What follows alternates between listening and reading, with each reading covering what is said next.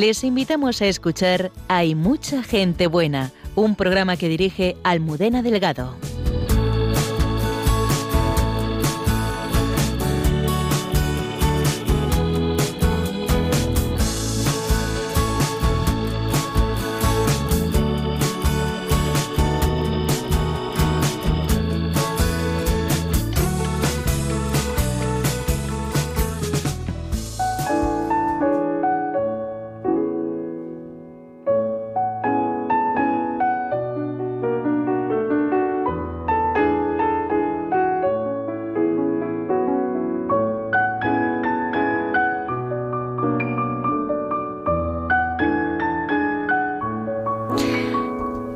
12 y 3 minutos de la madrugada, bienvenidos al programa Hay mucha gente buena aquí en Radio María. Buenas noches, Padre Isaac. Hola, buenas noches, Almudena, ¿qué tal estás? ¿Cómo estás?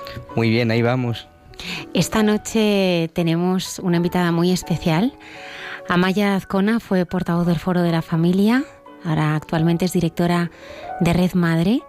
Es madre de siete hijos, casada con Paco, orientadora familiar y muchas cosas más. Buenas noches, Amaya. Buenas noches. Muchas gracias por estar aquí. A vosotros.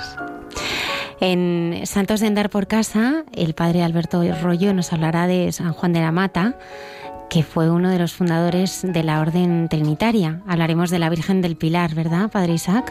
Sí, que ya la celebraremos, la celebramos mañana con gran alegría. Bueno, ya, ya la estamos celebrando, ya son las 12 de la noche. Entonces es una fiesta dedicada a nuestra Madre la Virgen que se manifestó en Zaragoza. Esto y muchas cosas más esta noche en Hay mucha gente buena. Gracias por estar ahí.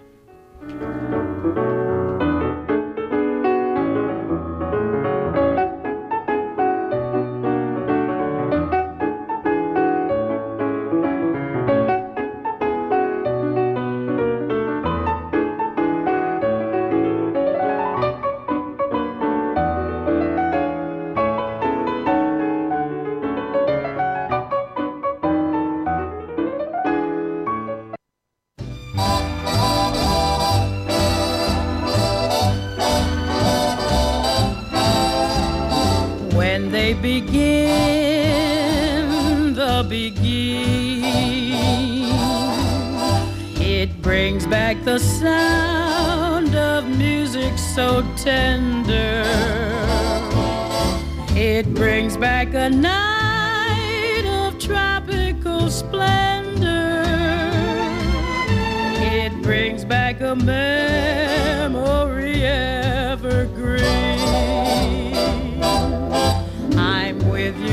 once more under the stars. And down by the shore an orchestra's playing. And even the palms seem to be swaying. When they begin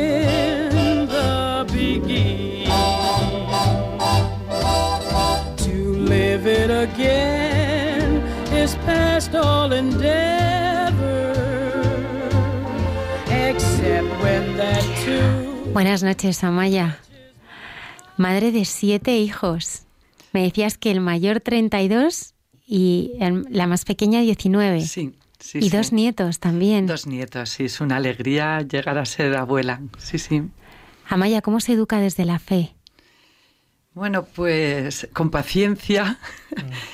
y a mí la fe me ha enseñado a, o sea, primero me ha educado a mí y, y con esas herramientas yo he podido hacer lo que he podido. O sea, no sé si yo he sido una muy buena educadora, pero he puesto todas mis energías, mi inteligencia y pues todo mi esfuerzo en poder educar bien a mis hijos, pero yo no sé si lo he hecho muy bien o no. Seguro que sí. ¿Siempre has tenido fe, Amaya? Eh, no. Bueno, a ver, yo soy bautizada eh, de, de recién nacida, además con un nombre, soy María Maya de la Trinidad. Y bueno, me bautizó un tío mío, entonces yo sí que procedo de una familia de fe, navarra, ¿no? muy en ese sentido, con, con parientes, sacerdotes, monjas, mi padre fue seminarista. Y, pero bueno, yo en mi adolescencia no lo tuve nada claro. Y educada en un colegio de monjas, pues no experimenté nada profundamente. ¿no? Y, Y yo pensé que la sabiduría de la vida estaba más en lo intelectual, en los libros, y contra la opinión de mi padre me vine a Madrid a hacer ciencias políticas. Yo tenía que haber estudiado medicina. Mm. Mis hermanos, mi padre era médico, mis hermanos, mi hermana es farmacéutica y yo era de ciencias. Pero a mí me faltaba algo, ¿no? Yo buscaba cierto conocimiento del hombre. Y entré en la carrera y me frustré. O sea, vi que no, ahí no había grandes claves. Sí, había un conocimiento de las herramientas, de lo social, pero no había grandes claves. Y con 20 años eh, conocí al que luego ha sido mi marido, era mi novio, que él también estaba dejando el seminario en ese momento, lo había dejado. Y me preguntó, hablando, y me dijo, ¿y tú de la fe? Y dije yo, de la fe, solo tengo apartado. Como es algo que, bueno, algún día me lo plantearé es así. Y dijo, bueno, pues si nosotros vamos a salir, eh, este tema no puede estar apartado. Y a él alguien le invitó al camino neocatecumenal a hacer las catequesis y yo le acompañé por afectividad, diciendo, bueno, pues me dice que le acompañe, pues yo voy y le acompaño. Y así empezó un poco mi vida más seria, unida al afecto de mi marido pero me, las catequesis me engancharon rápidamente y yo sí que ahí percibí que en la iglesia, y se me transmitía así, había una sabiduría para el buen vivir, ¿no? Para mm, pues yo buscaba cierta paz interior y ciertas como claves, ¿no? de los misterios. Y yo vi que eso se me daba, luego yo he conocido mucho más aún profundamente, ¿no? De cara a mi vida a Jesucristo y, ¿no? Y, el por qué o el para qué vivir. Pero así empezó. Entonces, bueno, pues yo fui formada, vamos a decir, en la religión católica, pero mi fe empezó más seriamente a partir de los 20 años. Y si yo ahí no hubiera empezado, pues mi vida mm, hubiera tomado unos derroteros más complicados.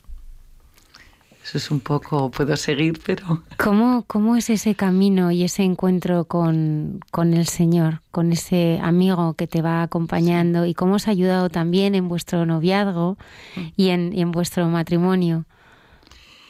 Pues es un, es un encuentro despacio. O sea, yo ahí sí que vi rápidamente que el anhelo de mi corazón eh, estaba en la iglesia. Y pronto también ya descubrí que era Jesucristo. O sea, yo pronto mm, descubrí a, un Jesucristo que a mí me hablaba personalmente, claro, a través de las catequesis, de las celebraciones, de escuchar el Evangelio, de ir a las Eucaristías. Y, fui, bueno, pues con una también una lucha, ¿no? De, pues esto no me lo creo, esto no me parece, ¿no? Bueno, pues en, una discusión que es hasta saludable, ¿no? Y yo soy persona crítica, pero a la vez viendo que era, era el camino que yo tenía que ir haciendo, de ir encontrándome con el Señor y escuchando a la Iglesia que me iba guiando, ¿no? No, por mi cuenta. Y esto nos ha ayudado al noviazgo, sí, empezó casi a la vez prácticamente, y, y al matrimonio, pues sí, yo podría decir que nuestro matrimonio quizá sin el apoyo de una fe vivida no hubiera resistido, porque es muy complicado. Nosotros llevamos ya muchos años casados y la vida a veces es compleja, las relaciones son difíciles, ¿no? La forma cada uno de ver la vida y yo creo que nuestro matrimonio ha resistido bien, porque ha resistido bien, pero gracias a, apoyarnos en la fe.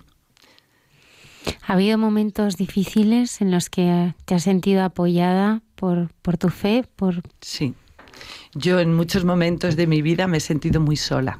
Mm, profundamente sola, ¿no? Esa experiencia que creo que tiene todo ser humano, ¿no? De, decir, no hay apoyo humano para ese momento, ¿no? De sola, sola, especialmente en el parto de una de mis hijas, que me encontré sola, absolutamente sola, en el hospital por las circunstancias de la vida.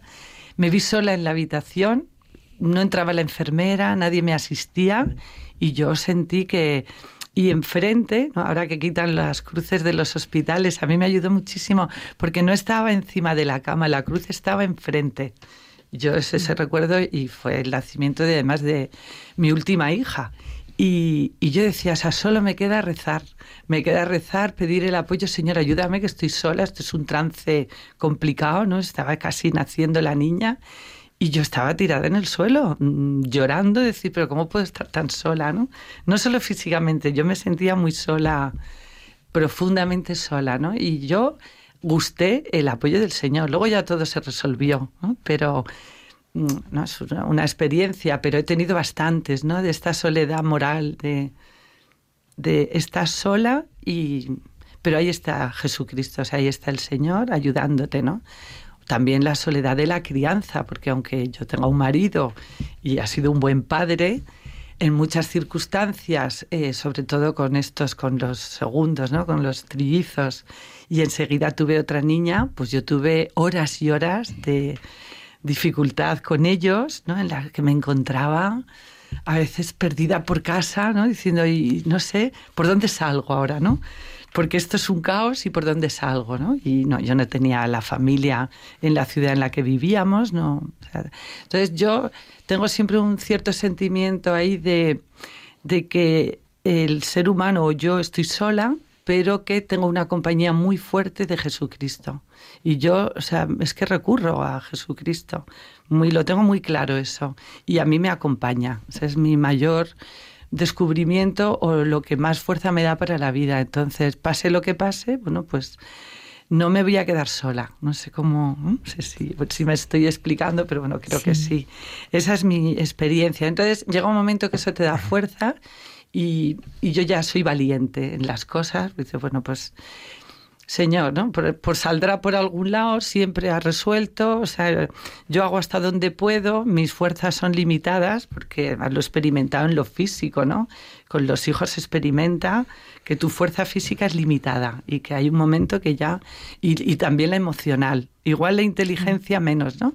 Porque ahí, eh, pero la emocional también, ¿no? Te llegas un momento que dices, no puedo más y algo ocurre, ¿no? Y, te llega otra fuerza que es superior a ti, que te acompaña a seguir. Y entonces ya se, todo es fácil, todo se...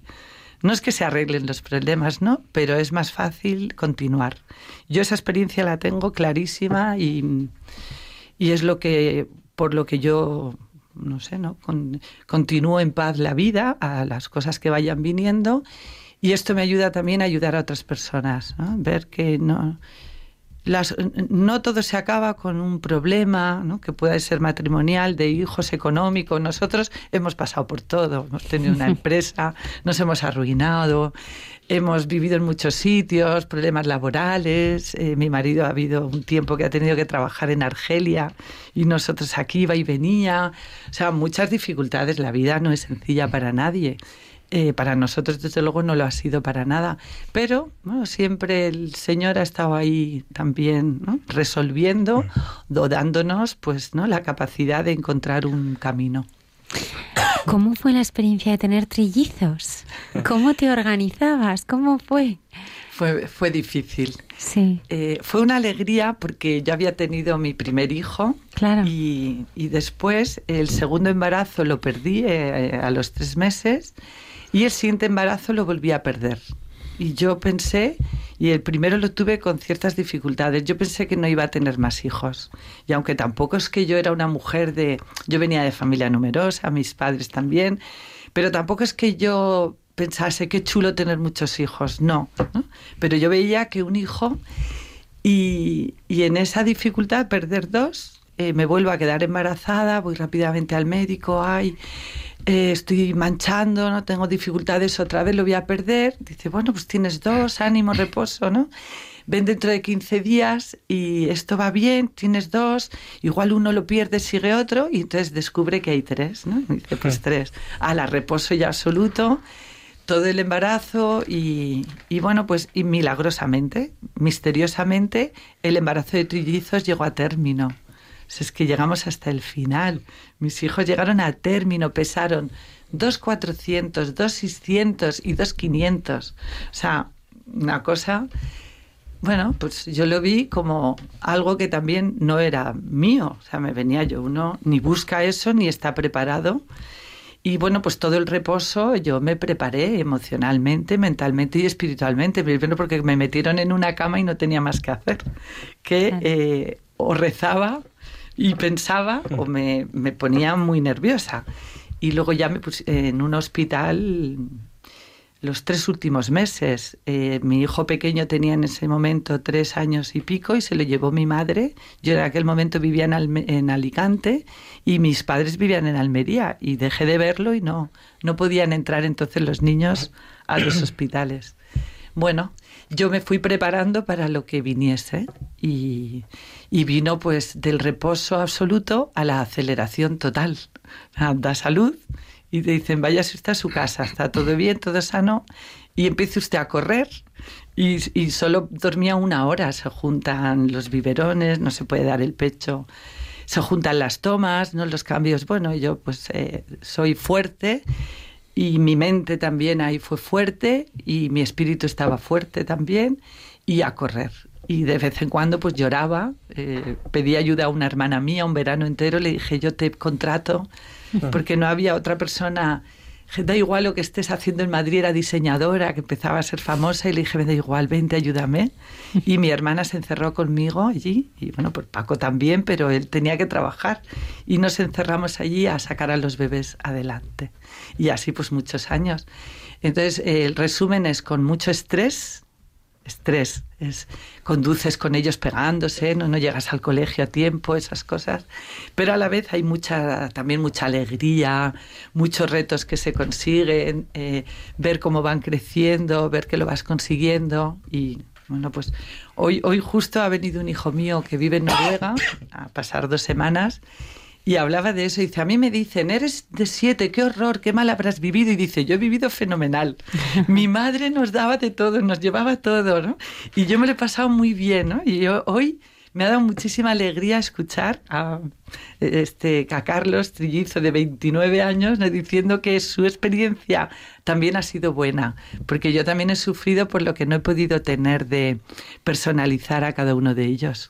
Todo, luego han venido más hijos, ¿no? Entonces todo era rápido rápido desayunar, rápido vestir, rápido hacer las tareas y no he podido tener un trato particular con cada uno de ellos mientras fueron pequeños, porque y si no luego ya estaba el bebé siguiente, ¿no? Pero ellos lo han vivido muy bien en general, ¿no? O pues alguno ha dado más mm, dificultades y entonces en resumen, bueno, pues muy difícil, nadie está preparado para esto, pero ahora que ya ha pasado el tiempo, mm, yo los veo y me emociono de, ver eh, pues que hemos salido todos, todos hemos salido adelante muy bien, o sea, contentos. Amaya, tú eres una defensora de la vida. Claro, es que, o sea, la vida me lo ha enseñado. La vida me lo ha puesto, no es algo teórico. O sea, yo ya fui la mayor de siete hermanos y yo criticaba a mis padres en mi corazón porque, porque habían tenido tantos hijos. Yo tenía que ayudar allí, ¿no? Mis amigas vivían mejor, salían más o eran menos responsables, ¿no? Pero también vi que esto ya me había educado a mí para, el, para lo que luego me iba a venir. Y claro, y yo veo que a mí la vida me ha dado mucha vida y que y que ser generoso y acogerla es bueno para las personas. Y a mí como mujer, absolutamente, me ha madurado muchísimo, me ha dado mucho conocimiento de las personas, muchas herramientas, incluso para luego el trabajo, porque a mí ya pocas cosas me estresan. Puedo tener dificultades, pero o sea, el estrés que yo he vivido en la crianza no se tiene en un trabajo, ¿eh? porque te juegas la vida de tus hijos, en que se empujen cinco por una escalera o se ahoguen en la piscina, estas cosas que es que yo ya las tengo olvidadas ya. Pero entonces sí, yo defiendo la vida porque además entiendo, no entiendo, yo he experimentado que, que la vida, em, que cuando una mujer es generosa y se abre a la vida, la vida le recompensa. Y que los hijos siempre son un bien para la mujer, bueno, para la familia, para el padre, ¿no? Pero yo como mujer especialmente. ¿Cómo es también tu, tu experiencia como orientadora familiar, que podemos decir que es esa primera etapa? En la que tú ayudas, ¿no? A, bueno, pues a matrimonios, a personas, a enfrentarse a los problemas que nos pueden paralizar, que pueden enquistarse y que pueden a veces romper familias. Sí. Pues yo empecé un poco informalmente, ¿no? A través también de la parroquia, pues a veces, pues ayúdales, tú que has tenido, ¿no? Este problema con tus hijos o bueno, ¿no? Un poco informalmente. Luego vi que me tenía que preparar y ya me preparé seriamente, profesionalmente y que es también importante, hay que tener herramientas. Y, a ver, eh, todos tenemos problemas. O sea, no hay matrimonio que no tenga problemas, porque no hay vida sin sufrimientos. Es que además forma parte de, del hombre. Entonces ya saber eso ya relajas a las personas que vienen, ¿no? Porque cuando uno va a pedir ayuda piensa que su problema es el más grave y que es irresoluble. Y, pues tú primero o sea, das tranquilidad, decir, bueno, o sea, igual no es tan irresoluble, ¿no? Puede que lo resolvamos, no, pero tampoco, o sea, ¿no? Eh, todo, todo se puede encaminar. Y luego saber que el mejor camino para un matrimonio es ayudarles a continuar, porque eso es eh, la naturaleza del matrimonio, ¿no? La, que sea para siempre. Entonces, si tú como orientador eso lo tienes muy claro, el matrimonio percibe que tú quieres ayudarles a que las cosas vayan mejor porque su felicidad, la de sus hijos, va a estar en la continuidad, ¿no? y ese, eh, van recibiendo ese tipo de mensajes. Luego ya técnicamente uno ve qué tipos de problemas hay, no hay diferentes, eh, vamos a decir, áreas dentro de las relaciones y de la vida familiar y ya uno, bueno, pues puede ir cribando, pero lo más importante para poder ayudar a otros es, yo también he tenido problemas, conozco a más matrimonios que han tenido problemas, ¿no? Y que lo más importante es tener la convicción y la experiencia que en la continuidad del matrimonio está eh, la solución del problema en parte. O sea, no puedes pensar que eh, la solución es romper el matrimonio.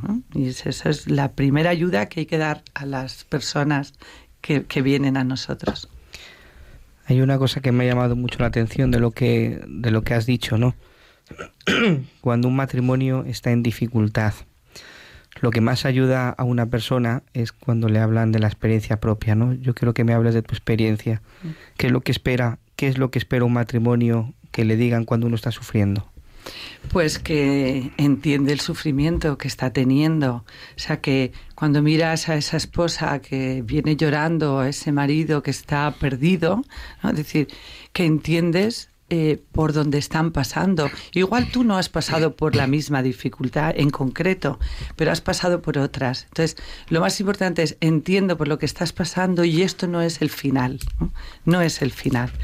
Y porque quizá ahora en eh, la cultura que nos rodea muy rápidamente se piensa en el final, ¿no? Como hay un problema, la mejor solución es romper la relación.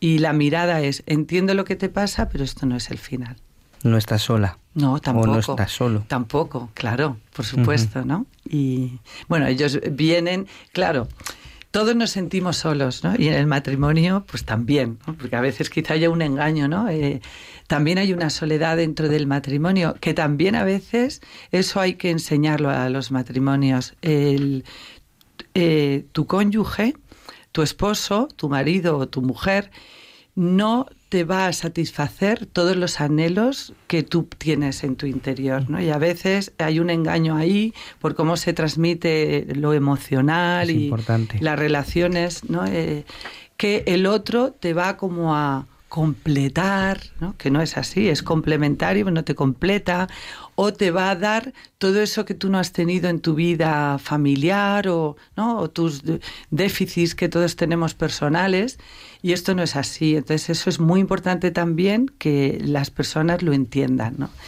y que hay esa soledad más profunda, que es a la que yo me refería al principio, solo hay uno que la puede, vamos a decir, eh, satisfacer. exactamente, claro. ¿no? Y a veces ponemos en el marido, en la mujer, yo también lo he hecho, ¿eh? porque, ah. a ver, uno piensa cuando conoce ¿no? al que piensa que es el amor de su vida y lo elige tal, pues que no ya, ya está, ¿no? Ya eh, ya es la comunión perfecta y eso no es, no es verdad. Esto es muy importante porque quizás sea uno de los mayores errores de este tiempo. Amaya, ¿por qué hoy en nuestra sociedad el discurso pro vida se ve como una amenaza. ¿Por qué? ¿Por qué es una amenaza? Sí, eh, porque así lo ve eh, el feminismo.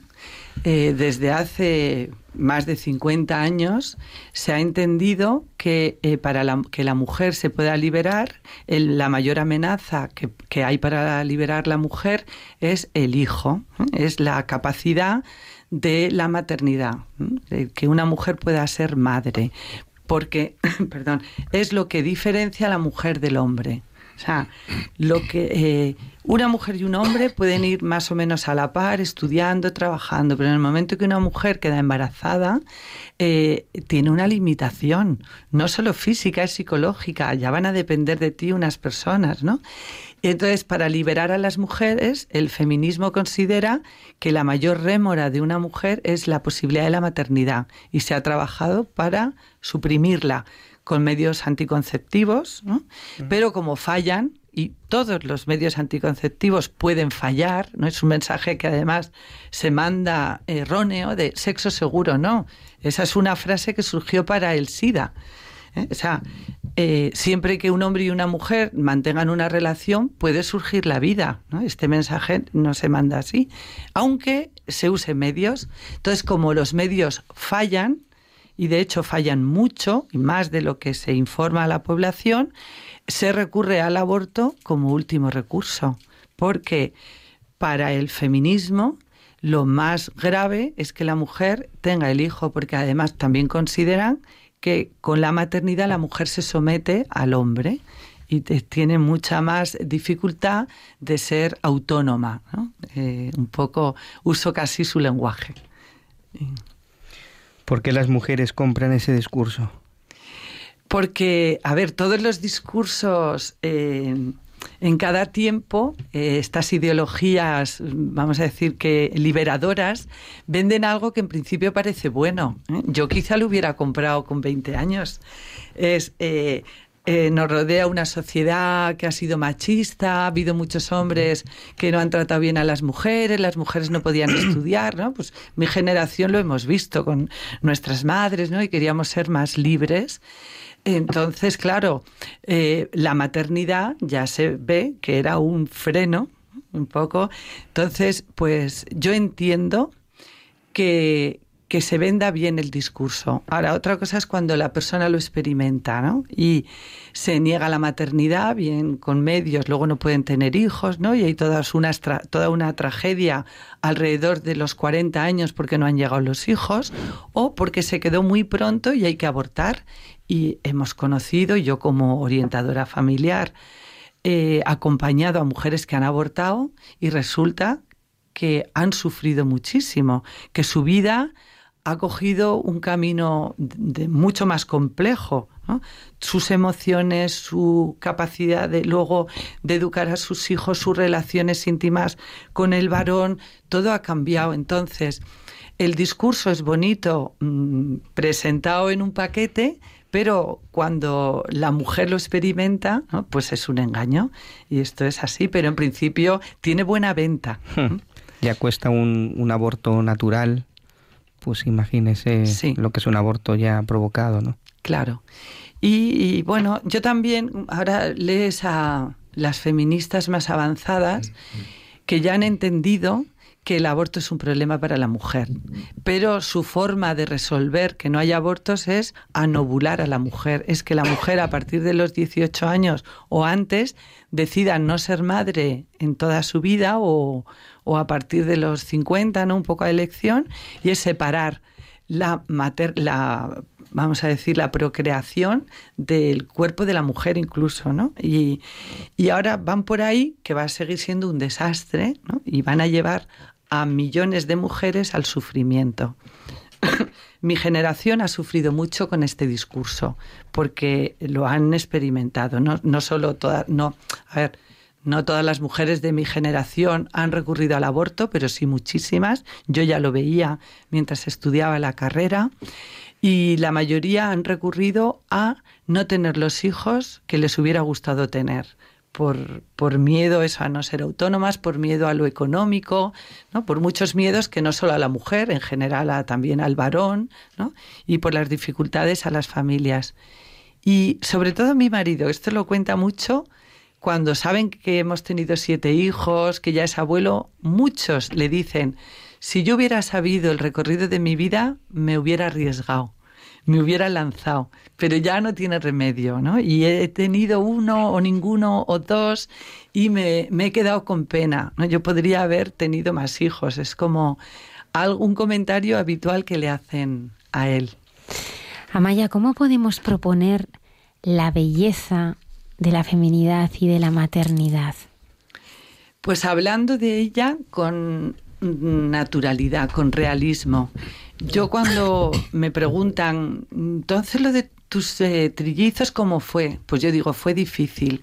No se puede esconder la dificultad de la maternidad y menos en estos tiempos y no se debe hablar en un tono mm, cursi de la maternidad, en un tono rosa de lacitos. Yo me niego a eso. O sea, no, porque entonces engañamos y, y a veces ves la publicidad que o es rosa o es también muy trágica, ¿no? Estos programas que hay en las televisiones de una señora que se queda embarazada y cuenta como todo lo, ¿no? lo, físico, ¿no? a ver, pues es así, somos un cuerpo, ¿no? Y hay momentos físicos en la maternidad y en otras situaciones que son complejos. Entonces, hay que hablar con naturalidad. La maternidad tiene una parte bonita y una parte difícil. Tiene una parte de que hay que darse a los hijos, los padres, y otra parte que vas a recibir, ¿no? Que no es algo que a lo que tengamos derecho, en el sentido de los hijos te vienen, se acogen, y si no te vienen, se acepta, porque todo ahora es, eh, el hijo es el, hijo es como un derecho, ¿no? Si no tengo, lo busco y si no me viene cuando yo quiero un deseo, me lo quito de en medio, no. Entonces, hablar de la maternidad con mucha más naturalidad, esa es lo que mi opinión. Y bueno, habría, habría que, intentar en los medios de comunicación mostrarlo más normal. A mí a veces me preguntan, ay, tú has tenido las niñas porque primero tuviste cuatro chicos. Y claro, seguro que como querías niñas, pues fuiste a por ellas. No, yo me abría la vida y igual me podían haber venido seis niños o seis chicos que seis mujeres, que ninguna mujer. ¿eh? Es, entonces, más normal todo. Volviendo a la orientación familiar, ¿cómo podemos proponer también la belleza del matrimonio? Y quería que nos dieras dos consejos para un matrimonio que nos está escuchando, que acaba de casarse, y para otro que está ya pues en, jubilación más mayor, habiendo ya pasado todo un camino de vida eh, juntos. Hombre, pues para el que acaba de casarse, eh, que está empezando, Quiero decir que a veces, eh, a veces la persona piensa que en el, en el matrimonio, o sea, en, la boda, en el sacramento, eh, ya ha acabado todo. No, ahí empieza. Ahí empiezas a conocerte, ahí empieza la convivencia, ahí empieza a unir la cultura de las dos familias, ahí empieza la aceptación de los hijos, las dificultades a veces en lo emocional, en la sexualidad, en los afectos. Entonces, eh, un matrimonio joven tiene que estar abierto a, ir encontrándose, eh, vamos a decir, ciertas complicaciones, ya saber que son naturales en, empezando y que hay que acoplarse y que no se debe asustar porque haya dificultades en acoplarse dos personas que son muy diferentes y que un poco las puntas de una persona eh, no encajan En, la otra persona y que a veces eso pues hay roces. Y esto tampoco se explica bien, ¿no? Parece que ya eh, os habéis casado y ya felices, ¿no? Para siempre, ¿no? Empieza un camino de convivencia. Eh, Mm, complicado ¿eh? y que es son tareas que hay que resolver. Y, y para un matrimonio que ya de más recorrido, pues a veces que hay una tentación, ¿no? Mirar atrás y decir, uff, ¿ha merecido la pena? Esto nos pasa mucho a las mujeres, no sé si a los a los hombres, a los esposos, pero a las mujeres a veces sí, ¿no? De mirar para atrás y decir todo ese esfuerzo, eso que yo he dedicado a estos hijos, ¿no? A veces ves mujeres tristes, ¿no? Es decir, ¿ha merecido la pena? Pues sí, no sé, ¿no? Sí, merece la pena porque, eh, a ver, el, el compañero mm, en el matrimonio es también una ayuda que te da el Señor para la vida. Y yo he aprendido muchas cosas al lado de mi marido, él también a mi lado. Entonces nos hemos también educado mutuamente y apoyado mutuamente y corregido mutuamente. Entonces yo no sería la que soy ahora sin eh, haber conocido a mi marido, que tiene unos valores y unas cualidades muy diferentes a las mías. Hoy muchos jóvenes no se casan y, me gustaría que, que, nos hablaras de cómo podemos hacerles descubrir el valor del matrimonio. Bueno, pues esto más que frase mía es de Benigno Blanco, que es el fundador de Red Madre, que es mostrando eh, y hablando bien de las cosas buenas, ¿no? Y mostrando que si tu matrimonio ha ido bien, mostrárselo a los demás, ¿no? Estos chistes de en las casas, ¿no? Siempre metiéndose con la mujer, con la suegra, con el marido, ¿no? Pues no, eh, hablando bien de las cosas buenas. Entonces, si, si a ti te ha ido bien, vas a hablar bien, pero también con realismo. También con realismo. No podemos engañar a los jóvenes y que piensen eso, que, que va a ser un camino de rosas. Yo siempre lo explico, el matrimonio o la maternidad es como el deporte o como el trabajo requiere esfuerzo, dedicación, rutinas, cuidados y, ¿no? y hacerlo con motivación, con amor. Y eso es, es así. Luego, pues todos tiramos la toalla, no vamos al gimnasio, ¿no? El deportista un año deja de competir, vale, pues a veces. Pero no podemos pensar que un reto de la vida, como es la vida matrimonial o, y la familiar, no requiera el esfuerzo como si lo requiere la vida laboral o la del deporte o los cuidados de, del cuerpo.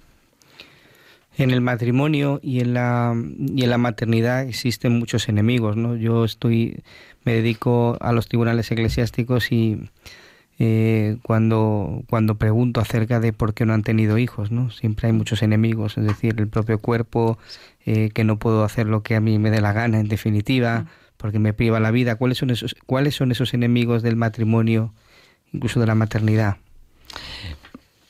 Pues quizá es la concepción del ser humano del ego propio, es decir, de vivir uno para sí mismo, que es lo que más impide poder salir al otro, poder estar con el otro. Es difícil entender a una persona que es diferente a ti en todo, también incluso en la intimidad.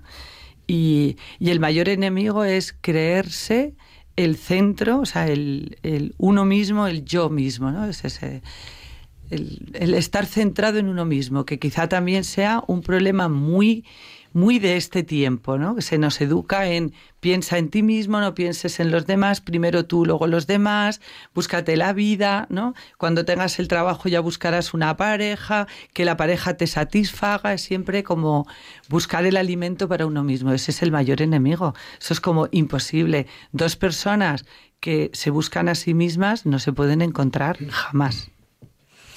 A mí cuando nos estás hablando, Amaya, eh, bueno, todo es, hablas de la maternidad, de la vida, pero me gusta detenerme también en esos momentos de, soledad y sacrificio, porque todo lo que merece la pena en la vida, eh, pues requiere sacrificio, ¿no? Amor, eh, pues con amor se paga, ¿no? Con sacrificio se paga, ¿no? El, amor, ¿no? En, en, todos esos momentos de, de sacrificio, como decíamos al principio, pues tu fe y el amor, el amor de tus hijos eh, es quien es lo que te ha sostenido, ¿no? Es lo que te, ha ayudado a, seguir adelante. Pero ¿dónde sacabas las fuerzas para tanto? Pues no lo sé. pues no lo sé. O sea, esa es la verdad. A ver, eh, siempre han dicho que el Señor a cada uno le manda hasta donde puede, ¿no? Pues pues a mí me ha mandado esto, a otras personas les manda a cuidar a sus padres ancianos o no, Otros, otras circunstancias.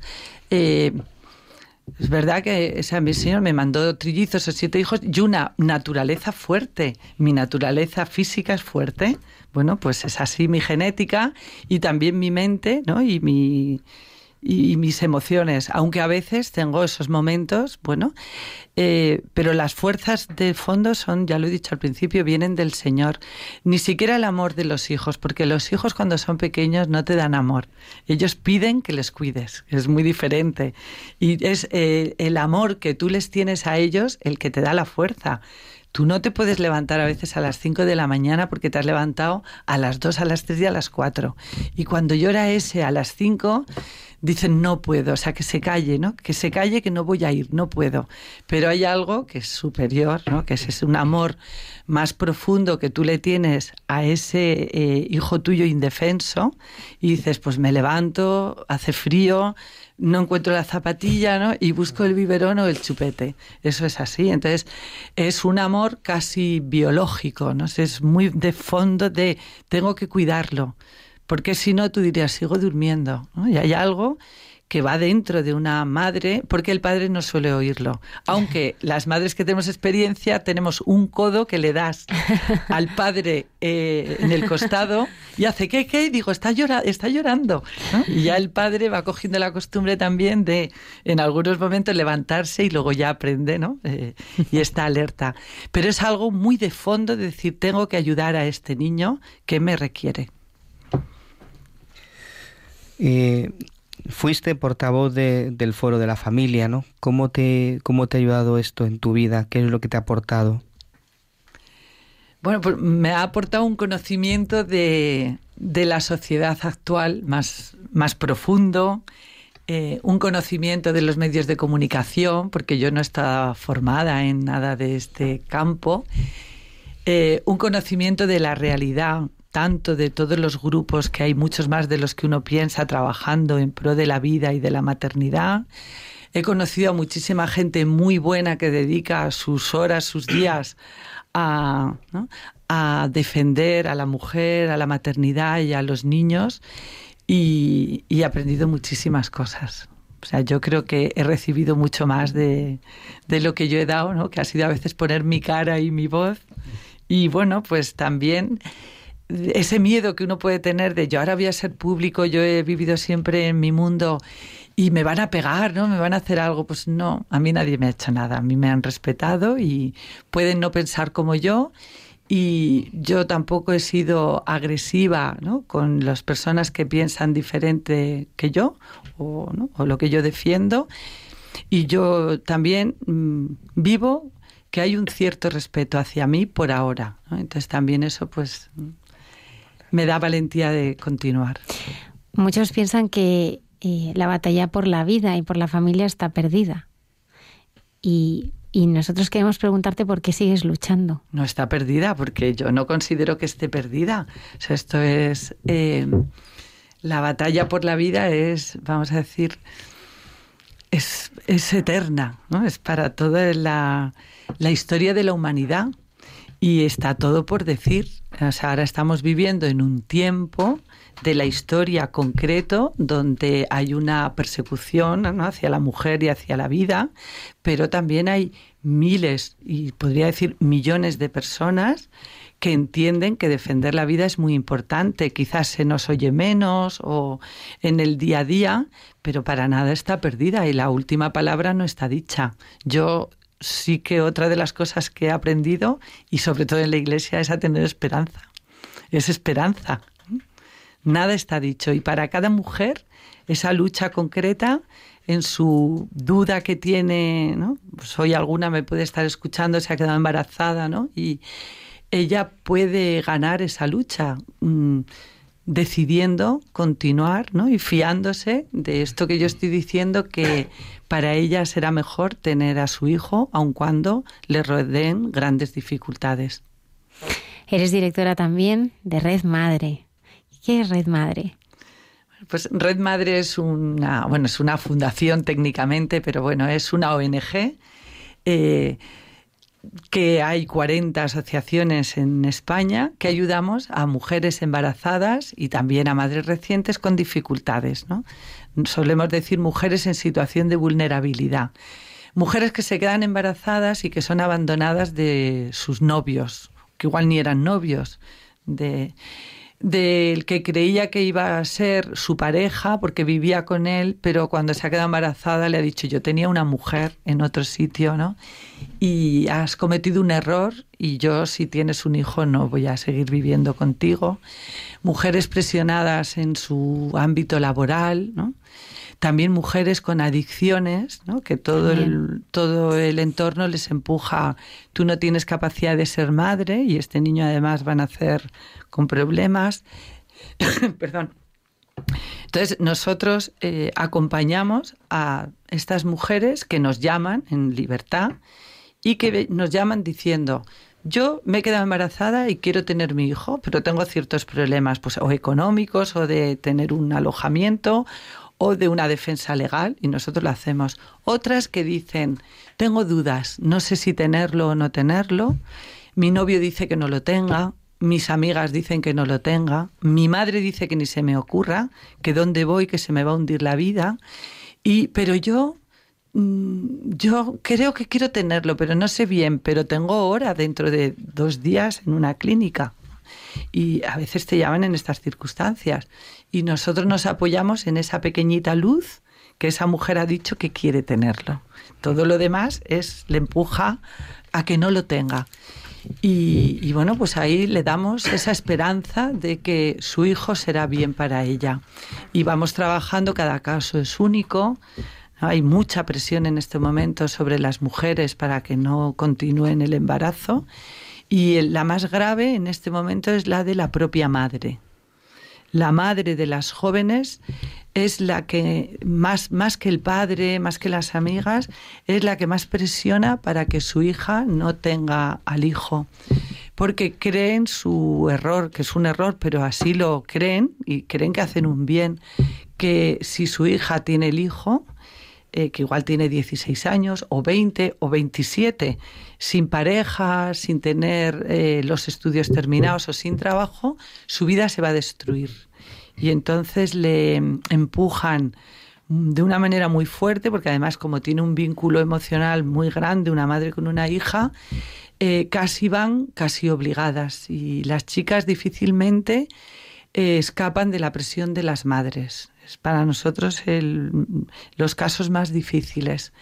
Y, luego se rompe esa relación con la madre para siempre. Es muy, muy doloroso ver ahora mismo las madres que además no quieren ser abuelas porque ven que si su hija tiene el niño, ellas tienen que ayudar, ¿no? que su vida quizá cómoda porque han tenido un hijo o dos y que ya son mayores vuelve a complicarse, que igual vivieron la maternidad mal y entonces se le remueven muchas cosas. Y en este momento para nosotros lo más difícil es ayudar a una mujer que tiene presión de su madre. Y hablamos que son mayores de edad, ¿eh? o sea, no, no tienen que ser crías pequeñas. Estoy viendo la página de, de Red Madre y me conmueve no ver eh, cómo explicáis todo, ¿no? Porque explicáis hasta cuáles son los métodos del aborto, ¿no? Sí, sí, claro. Porque es verdad que, tienen que saberlo, porque muchas veces no se informa realmente de cuáles son incluso las consecuencias, ¿no? Eh, incluso veo también que hay experiencias impactantes, ¿no? Sí. ¿Cuáles eh, de todas las que habrá muchas, ¿no? Y cada una es de una forma u de otra, ¿no? Pero ¿cuál es la que más te ha impactado? ¿no? En este momento Leire. Leire es una voluntaria que vino a Red Madre hace tres años. Es una mujer de unos 32 años, 33, profesional, culta, vasca y educada en el posmodernismo. O sea, nunca nadie le ha hablado de Dios ni nada. Y ella de una experiencia, ella se casó con un marido muy moderno, eran en el mundo del cine, acabaron en Bangkok, bueno, y se queda embarazada eh, de su marido y el marido le dice, yo no quiero tenerlo. Sino, y ella, yo tampoco, ahora que habíamos tenido una crisis, ¿no? Bueno, ella cuenta su experiencia y aborta, Y al paso de los años, como todo su cuerpo empieza a hablarle, a tener vértigos, a tener problemas, y a través de un terapeuta va encontrando una ayuda. Mm, y es muy interesante porque ella defiende la vida, luego ha tenido un hijo, luego perdió otro natural.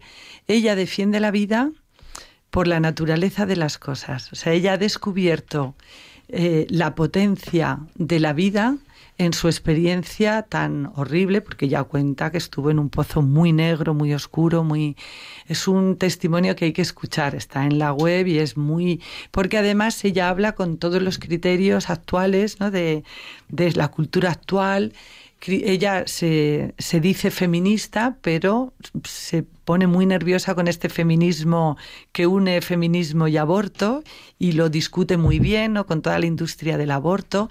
Entonces es un testimonio muy interesante porque es una mujer que ha, ha venido de vuelta, porque a veces dicen, el, sentimiento de culpa es solo de los cristianos, ¿no? Porque se os educa así y solo las mujeres cristianas que han abortado en algún momento puede que su conciencia, y no es verdad. Esta mujer no tenía ninguna educación cristiana, católica, nada de nada. Y sin embargo, su propia naturaleza Claro que somos, porque nuestra naturaleza no es solo biológica. ¿eh? Su propia naturaleza le hizo una llamada y ella la escuchó. Es muy interesante Leire y ella se ha ofrecido a ir a hablar a los colegios, a las universidades, a hablar a los jóvenes también de, para evitar un aborto, también hay que evitar la promiscuidad, ¿no? Ella habla como era una mujer muy promiscua en, su juventud, ¿no? Y, y claro, uno tiene que saber que si mantiene relaciones puede surgir la vida, ¿no? Y que esto es muy sagrado. ¿eh? Es un nuevo ser humano que viene a la vida y tienes que saber qué, vas a hacer ¿eh? frente al embarazo, si lo vas a aceptar o no lo vas a aceptar, y eso tiene consecuencias. Es muy interesante el testimonio de Leire. Os invito a que lo escuchéis y los oyentes también, si quieren, porque Amaya, ¿cómo son? Hablemos de las heridas, de las heridas del aborto, porque, claro, mm, en principio parece que, puede ser algo que dura un día, eh, un momento desagradable, pero a través de muchos testimonios que también hemos tenido en este programa, el aborto eh, deja unas heridas eh, muy, muy profundas.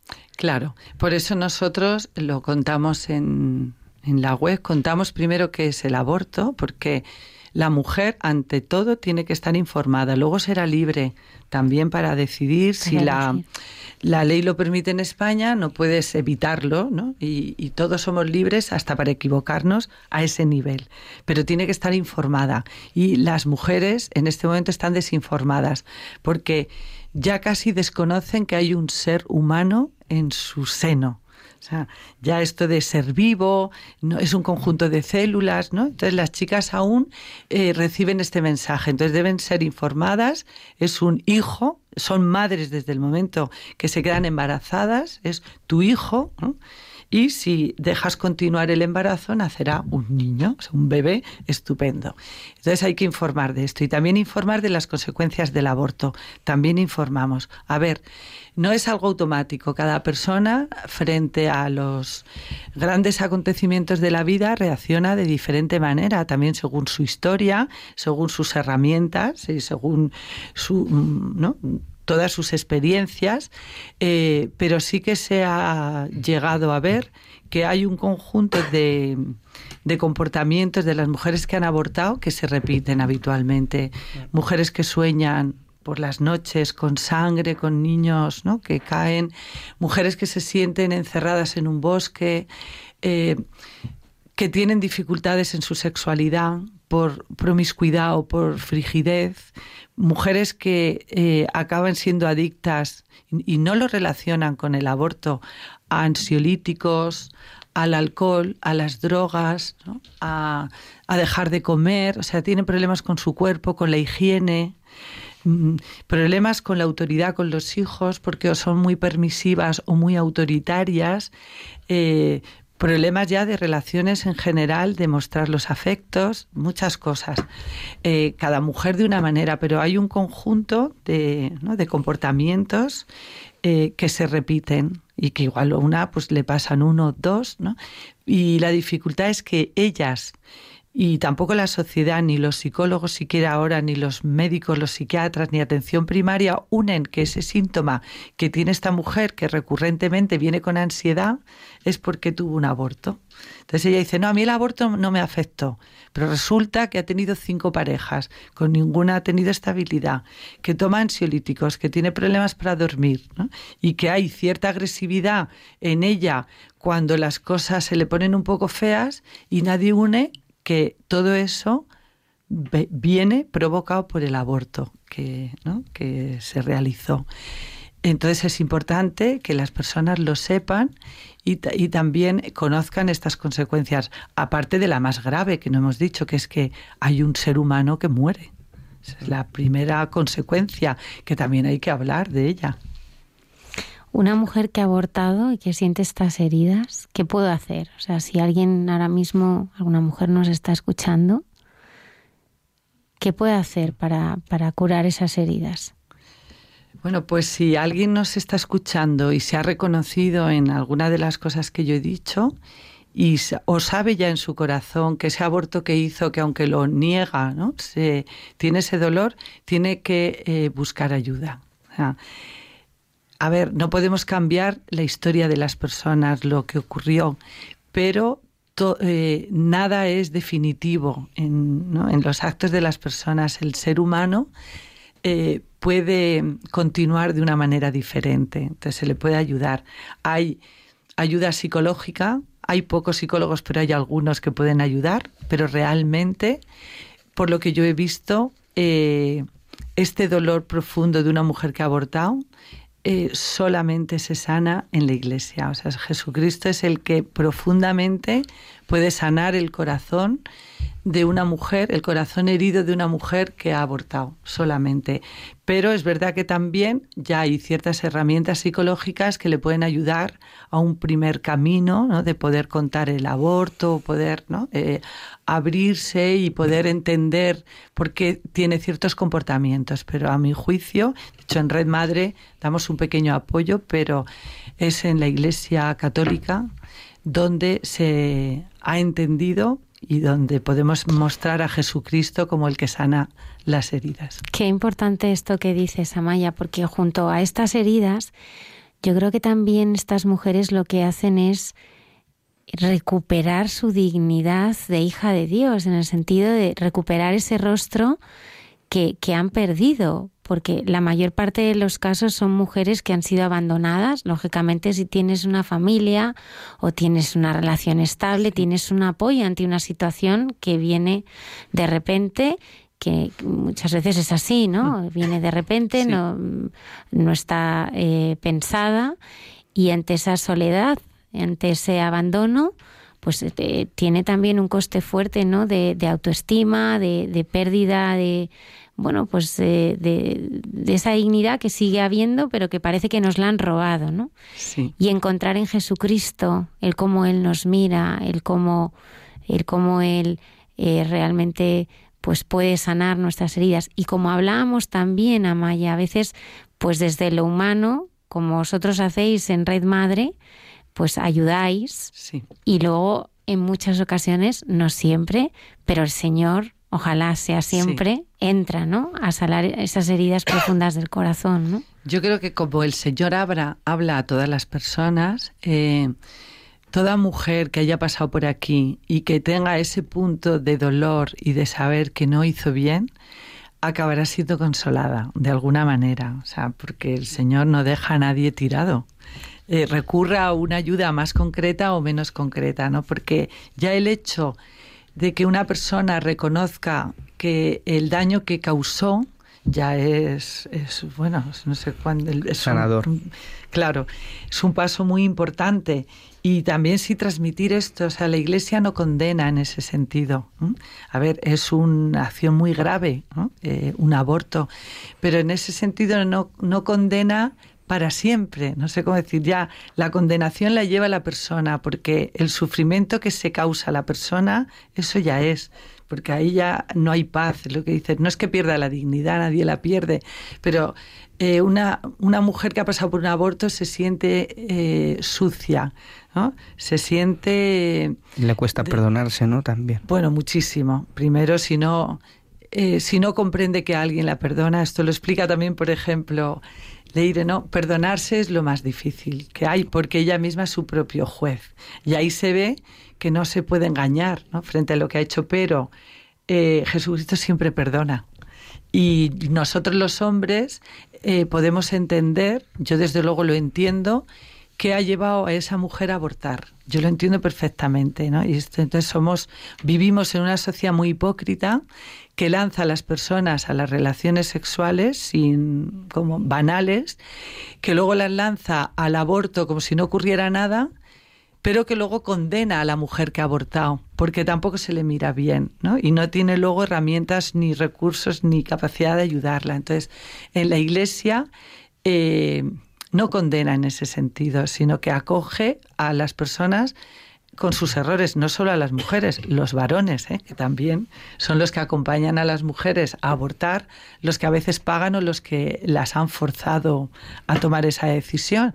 Y también para ellos hay misericordia y hay un camino diferente, ¿no? Y ahí puede haber eh, una sanación. En este acompañamiento que haces a, a personas que, que abortan, a mujeres que abortan, eh, ¿Qué es lo que más te impresiona en este camino que hacen? Yo ahora no lo hago, lo he hecho durante años, eh, pues eh, cuando descubren la misericordia, o sea, cuando descubrir que esa losa no es solo tuya, o sea, que alguien te la puede llevar o sostener o coger, ¿no?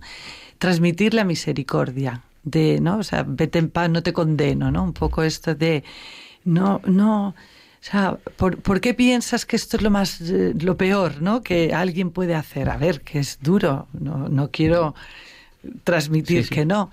Pero entonces, eh, cuando se encuentra una mujer con la misericordia, eh, encuentra el camino de resolver. ¿no? entonces, nosotros, los que acompañamos a las mujeres que han abortado, tenemos la misión de transmitirle esa misericordia, que hay uno y es a través nuestra, de nuestra mirada, porque si no, ella, ¿quién es? ¿No? ¿Quién perdona? Es que vea que yo no me escandalizo de lo que hizo, si fue un aborto, si han sido tres, ¿no? En qué circunstancias tuvo sus relaciones, ¿no? Pues mm, yo no me escandalizo, ni nadie que acompañe se escandaliza, ¿no? Ella lo ve en nuestra mirada. No nos escandalizamos, ni tampoco por qué tomó la decisión, que igual algunas fue por, por cosas muy, muy simples, otras por pánico total, ¿eh? O sea, eh, yo puedo entenderlo. Y, y eso eh, percibe misericordia en, primero en el que la acompaña y luego ya va encontrando una misericordia más profunda, ¿no? Ahí también la labor de un sacerdote es muy importante, a mi juicio. Entonces, yo cuando hablo de este acompañamiento lo hablo desde, ¿eh? desde la iglesia, porque esto viene de arriba. Ese es el rostro de Jesús que tú conoces después de tanta experiencia que has tenido en toda tu vida. Pues cómo es ese rostro que pues yo el rostro de Jesús que veo es ese, es el hombre que, bueno, que es Dios, pero que conoce verdaderamente la naturaleza humana, ¿no? Cuando nos dice Jesucristo era hombre, ¿no? Y era Dios, y era hombre porque él sí que conoce hasta dónde podemos llegar, el ser humano, y también las cosas buenas que tenemos, ¿no? Y que ahí en ese juego Él nos acompaña y no tiene asco de nosotros, ¿no? Eso es un poco lo que yo podría transmitir, eh, ¿no? Yo, yo personalmente sería mucho más juzgadora y más justiciera, ¿no? que lo que ha sido Jesucristo conmigo o con las personas que me rodean. Y eso es lo, lo único que yo podría transmitir. Jesucristo tiene benevolencia con el hombre, bueno, con el ser humano. Amaya, eh, llega una chica a Red Madre y entonces eh, te dice que, se ha quedado embarazada, tiene 16 años y, quiere abortar. Pero quiere abortar porque mm, mis padres me van a echar de casa. Eh, no tengo dinero, no tengo trabajo, no tengo recursos para poder mantener a mi hijo. Estoy sola, la persona que más quería me ha abandonado. Eh, yo creía que me quería, pero tengo este problema y, mis amigos mm, me van a dar la espalda. Ya no voy a poder salir con mi grupo de amigas los fines de semana como hacía siempre. Y, además, pues mm, yo quiero estudiar y quiero hacer una carrera y, quiero tener una vida. Y, esto me, me paraliza. Eh, esto es una carga y además tengo a todo el mundo en contra. Pues lo has explicado así. Pero yo eh, suprimiría la frase primera.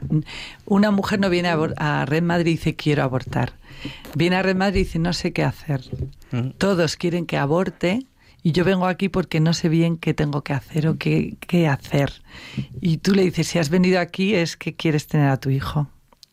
O sea, no quiere abortar, no quiere abortar, no sabe qué va a ser de ella, tiene ese miedo, pero no quiere abortar. Por eso viene. Y esa es la fuerza de Red Madre, que sabemos que si ha venido es porque quiere tener a su hijo, pero no es consciente del todo y solo es consciente de las presiones externas, bueno, y también internas suyas, ¿no? De miedo a qué va a ser de mí, cómo lo voy a hacer, yo podré ser madre y tengo 15 años, ¿no? ¿Cómo le daré de comer? ¿Quién me va a alimentar a mí? Es que son, son miedos que yo también los tendría. O sea, son miedos muy normales, lógicos en esa situación. Entonces, esa es la fuerza, de decirle ánimo. Tú, tú ya sabes que eres madre. Y ella dice sí, y le empezamos a hablar de su hijo. ¿Por qué tu hijo? ¿Y tú qué crees, niño o niña? Pues yo creo que es niña. Bueno, ya se verá, ¿no? Pero, ¿y cómo le llamarías? Nosotros empezamos siempre dándole esperanza. Primero que visualice a su hijo, porque ya tiene un hijo. Hasta que llega Red Madre, casi ni los médicos con la ecografía es un hijo, es un, un latido, ¿no? Hay algo ahí, un producto del embarazo, ¿no? Que a veces le llaman, que es un término muy no sé, muy, inhumano. Y entonces es, es darle esperanza y darle alegría y, hablarle ya de su hijo, ¿no? Ir introduciéndola en ese diálogo que su cuerpo ya lo tiene, pero que su, su psique y su mente aún no lo han tenido con su hijo. Y a partir de ahí también le decimos la verdad. Si su situación es muy compleja, económica o de familia, porque tiene una familia pues que los padres están divorciados, ella vive con la abuela. Eh, nosotros no se la vamos a cambiar, no podemos cambiar, ni, ni por, porque tengas el hijo, no, no. Simplemente tu hijo va a ser una ayuda para ti muy importante pero y vamos a intentar pues que tengas que la trabajadora social te organice la renta básica si es por dinero, si es por la universidad vamos y hablamos con los profesores y que te aplacen los exámenes, si hay que mediar con tus padres lo haremos, un poco ver cada si eh, tu novio, entre comillas, te está presionando mucho, pues le hacemos ver que un novio es un novio y que puede haber otro novio. Ah, bueno, mejor que en ese momento no busque novio, ¿no? Pero bueno, ya fuera la broma, eh, que un novio no tiene ninguna autoridad sobre ella para eh, violentarla al aborto, ¿no? Porque si la madre es una autoridad muy fuerte para violentar, el novio también lo es, ¿no? Y hay muchas dependencias emocionales porque son chicas jóvenes con autoestima baja y bueno, ¿no? Hay relaciones muy tóxicas, ellas han acostado, pero y y entonces escuchan al novio y saben que si continúan con el embarazo él les ha dicho que las va a dejar, ¿no? Y ahí pues eh, intervenimos dándoles eh, mucha fuerza de tú puedes seguir siendo madre aunque este chico te deje, porque si no quiere a tu hijo no te quiere a ti. Y esto, algunas abortan, eh, porque bueno, nosotros no somos éxito en su libertad, algunas abortan y después vienen con un siguiente embarazo.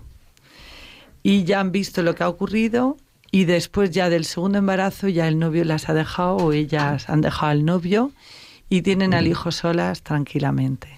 Porque que esto está ocurriendo ahora mucho. Mujeres que han abortado hace un año, hace dos, y que en el segundo embarazo, porque además buscan el embarazo, es algo inconsciente, se vuelven a quedar pronto eh, ya nos piden ayuda para tener el hijo, porque han experimentado en su carne, y nunca mejor dicho, lo que es el aborto, y ya no lo quieren para ellas. Y no hay que decirles más. Entonces ya es ayudarlas, pues, eh, cuál es su necesidad concreta, ¿no? Que a veces no es tan grande, porque no en general no es por recursos económicos. A veces hay mujeres con pocos recursos que tienen a sus hijos.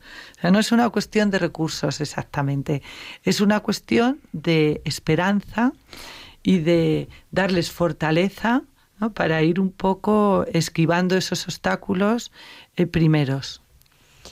Gracias a, vuestro, a vuestra labor, muchos niños eh, ven la luz del mundo ¿Y cómo te sientes al ver sus rostros? Bueno, yo ahora no, no trato directamente a las mujeres porque coordino toda la red, bueno, pues de vez en cuando bajo, ¿no? Eh, pero no necesito ni siquiera ver al niño concreto, que si lo veo me alegro y, ¿no? y veo a una madre si llega a la asociación y yo estoy allí ¿no? y, y los voy viendo y me alegro, pero me alegro en sí en cada mujer que llama. Yo, por ejemplo, eh, a todos mis colaboradores les insisto mucho en atender el teléfono, ¿no? porque en cualquier momento llama una persona con un riesgo grande. Y, y, ahí, o sea, es que quizá una vida entera, la mía o la de cualquier voluntario o de un empleado de Red Madre, tendría sentido con una llamada que recibes y que hay una mujer que tiene hora ¿no? dentro de unos días y que tiene sus dudas y que ha continuado solamente porque tú has escuchado esa llamada, luego ya han entrado otras personas. Entonces, eh, con eso vale. Yo no necesito a veces ni ver la carita de los niños, sino saber que lo que yo hago es para esto, ¿no? Para que una mujer y su hijo eh, puedan mm, tener continuidad su relación, ¿no? Porque había empezado, siempre ha empezado. A mí me gusta mandar este mensaje en el momento que una mujer se queda embarazada, es madre de un hijo. Y de lo que se trata es ayudarla a que sea madre de ese hijo hasta los 80 años, si, si lo vive, ¿no? que es lo que vivimos ahora las mujeres. Como directora de Red Madre, ¿dónde estáis ahora mismo que nos están escuchando desde tantos pues, lugares. Bueno, lo mejor sería entrar en la web de Red Madre, www.redmadre.es, y allí ver un poco el mapa de España. Pues estamos en toda Andalucía, en bastantes sitios de Castilla a León, Castilla-La Mancha, Galicia, y donde no estamos nosotros, también cubrimos si nos llama una mujer, porque tenemos siempre relaciones con otras asociaciones, bien los grupos Provida, Maternity, eh, instituciones religiosas, hogares de acogida, con los que nosotros podemos eh, resolver el problema que tenga esa, la mujer. Entonces estamos en toda España. Me asombra, es increíble, ¿no? Me meto en una, en una página de estas de donde se aborta, ¿no? Sí. Y es increíble lo que salen imágenes de, de matrimonios sonrientes, felices. Es una forma de, de atraer, ¿no? Es decir, de engañar, en definitiva, porque como decíamos, ¿no? las consecuencias que trae. Mm, en este programa eh, es muy importante porque es la que dirige toda nuestra vida y el programa también definitiva, ¿no? La Virgen María. ¿Quién es la Virgen María para ti? Bueno, la Virgen claro como que madre. hemos hablado porque yo he hablado más de Jesucristo en ese sentido.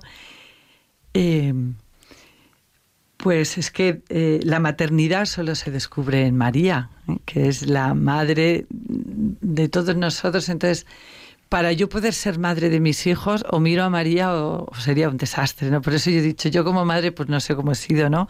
A algunos de mis hijos les habré parecido bien y a otros no les he parecido bien, y lo sé seguro, ¿no? Porque a veces alguno hasta me lo dice.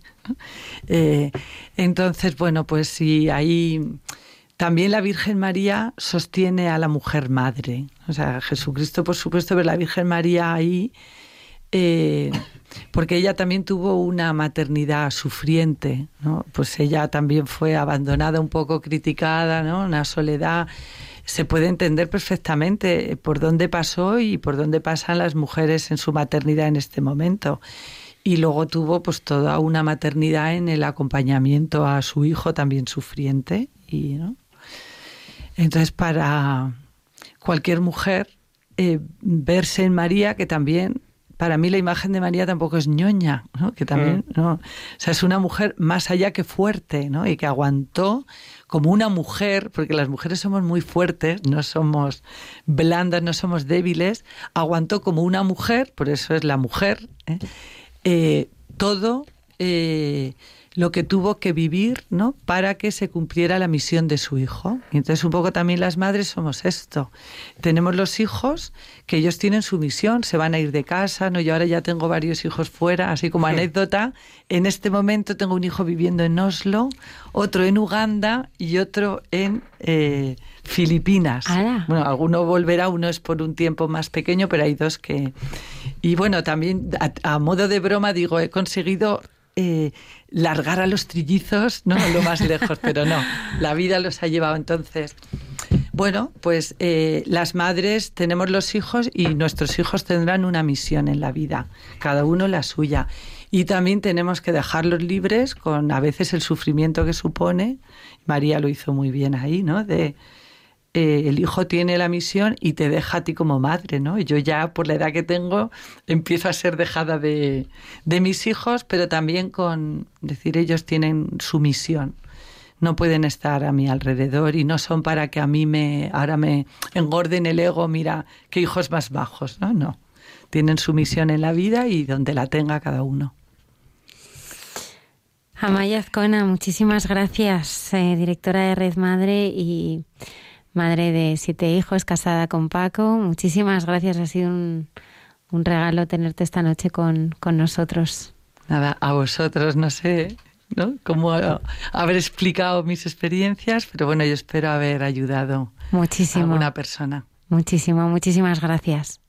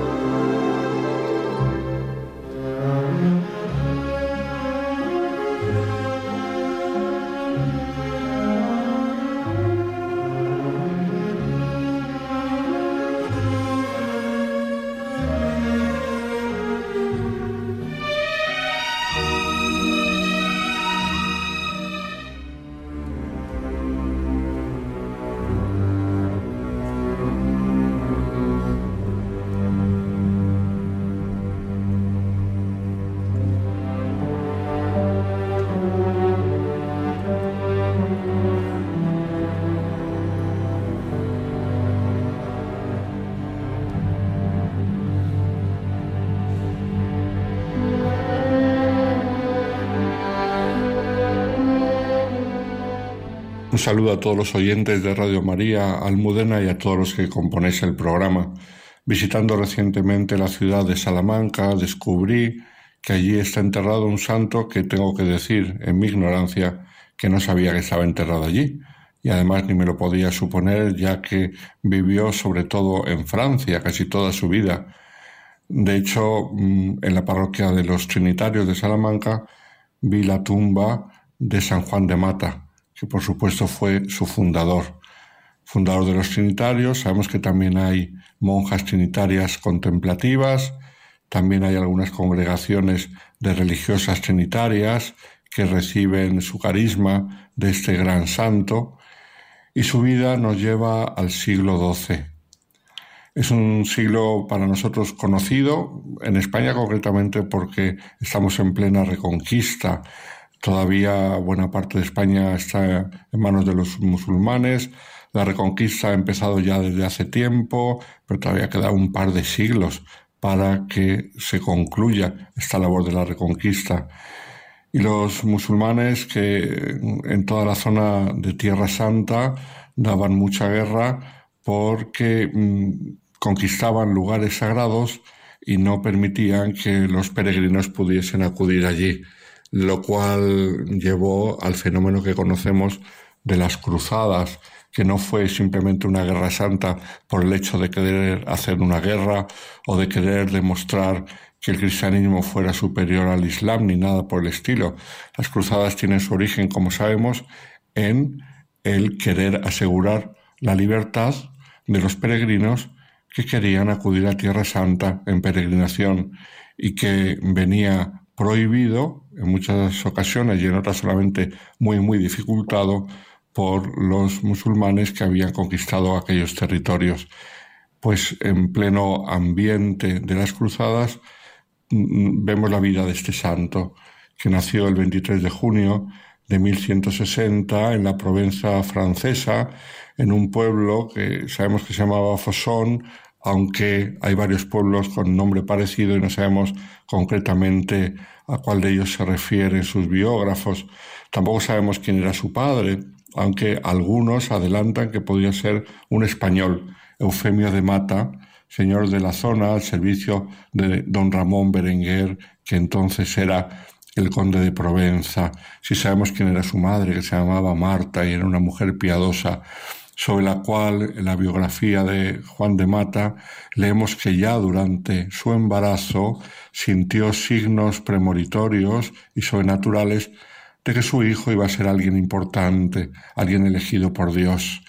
Este tipo de signos premonitorios en las biografías de los santos medievales no son nada extraños, los vemos en la biografía, sin ir más lejos, de San Bernardo de Claraval, de Santo Domingo de Guzmán en España, es un querer demostrar que ya desde el seno materno habían sido elegidos, lo cual no hace falta demostrar porque lo sabemos, todos sabemos, ya se lo dijo el Señor a Jeremías al comienzo del libro del profeta Jeremías, que antes de concebirnos en el seno materno, el Señor ya nos conocía, el Señor había pensado en nosotros y por lo tanto nos había amado el Señor nos había escogido y tenía una misión para cada uno de nosotros en este mundo. Esto le viene a decir el Señor a Jeremías y nosotros lo sabemos, pero en la Edad Media lo querían demostrar como para atestiguar que la santidad de estos hombres era más clara, porque ya desde el embarazo sus madres lo habían sentido con signos clarísimos mm, que venían del cielo pues no nos hace falta estos signos. Lo que sí es bueno saber es que la madre se preocupó mm, desde pequeño de que Juan de Mata aprendiese los rudimentos de la fe. También en las biografías, muy de estilo medieval, era lo que se llevaba en aquella época, leemos de otros tipos de cosas especiales durante su infancia, sus primeros años de juventud, de ayunos, de penitencias, de votos de castidad, etcétera, etcétera. A nosotros lo que nos interesa es que a un cierto punto de su vida, después de estudiar filosofía en Aix-en-Provence y en Marsella, donde ya empezó a frecuentar allí hospitales y cárceles, Estudió teología en el estudio de la Catedral de París, que fue el precedente de lo que después sería la Universidad de la Sorbona. En este estudio general de París encontraremos después a grandes santos como Santo Tomás de Aquino enseñando y siglos después otros grandes santos estudiando como el mismo San Ignacio de Loyola, San Francisco Javier, etc un estudio teológico de los más antiguos de Europa y en el cual llegó incluso a dar clases Juan de Mata después de haber acabado sus estudios entre los años 1190 y 1193. Como decíamos, es un panorama en el cual eh, todo el pueblo cristiano estaba muy concienciado con la situación de Tierra Santa Muchos acudían voluntarios a ir a luchar a Tierra Santa, pero como veremos el Señor llamará a Juan de Mata a acudir a Tierra Santa, pero de modo diferente, no como voluntario a luchar, sino como voluntario a practicar las obras de misericordia. Esto será años después. Sin embargo, mm, acudimos al momento de su ordenación y de su primera misa, que ocurrió el 28 de enero de 1193, en el cual dicen sus biógrafos que recibió una visión especial. Durante la celebración de la misa se le apareció Jesús vestido de blanco, con una cruz roja y azul, con las manos sobre dos hombres encadenados por las tibias, uno negro y feo y el otro blanco y pálido. No era feo porque fuera negro, sino que, es así, es lo que cuenta la visión que tuvo San Juan de Mata. A la que sigue después la aparición de un ciervo blanco con una cruz roja y azul entre los cuernos, hechos que el joven sacerdote interpretó como que el Señor le llamaba a fundar algo nuevo. Y de hecho lo que había pasado era que al final de su formación sacerdotal y recién ordenado, le había pedido luces al Señor porque quería discernir su vocación.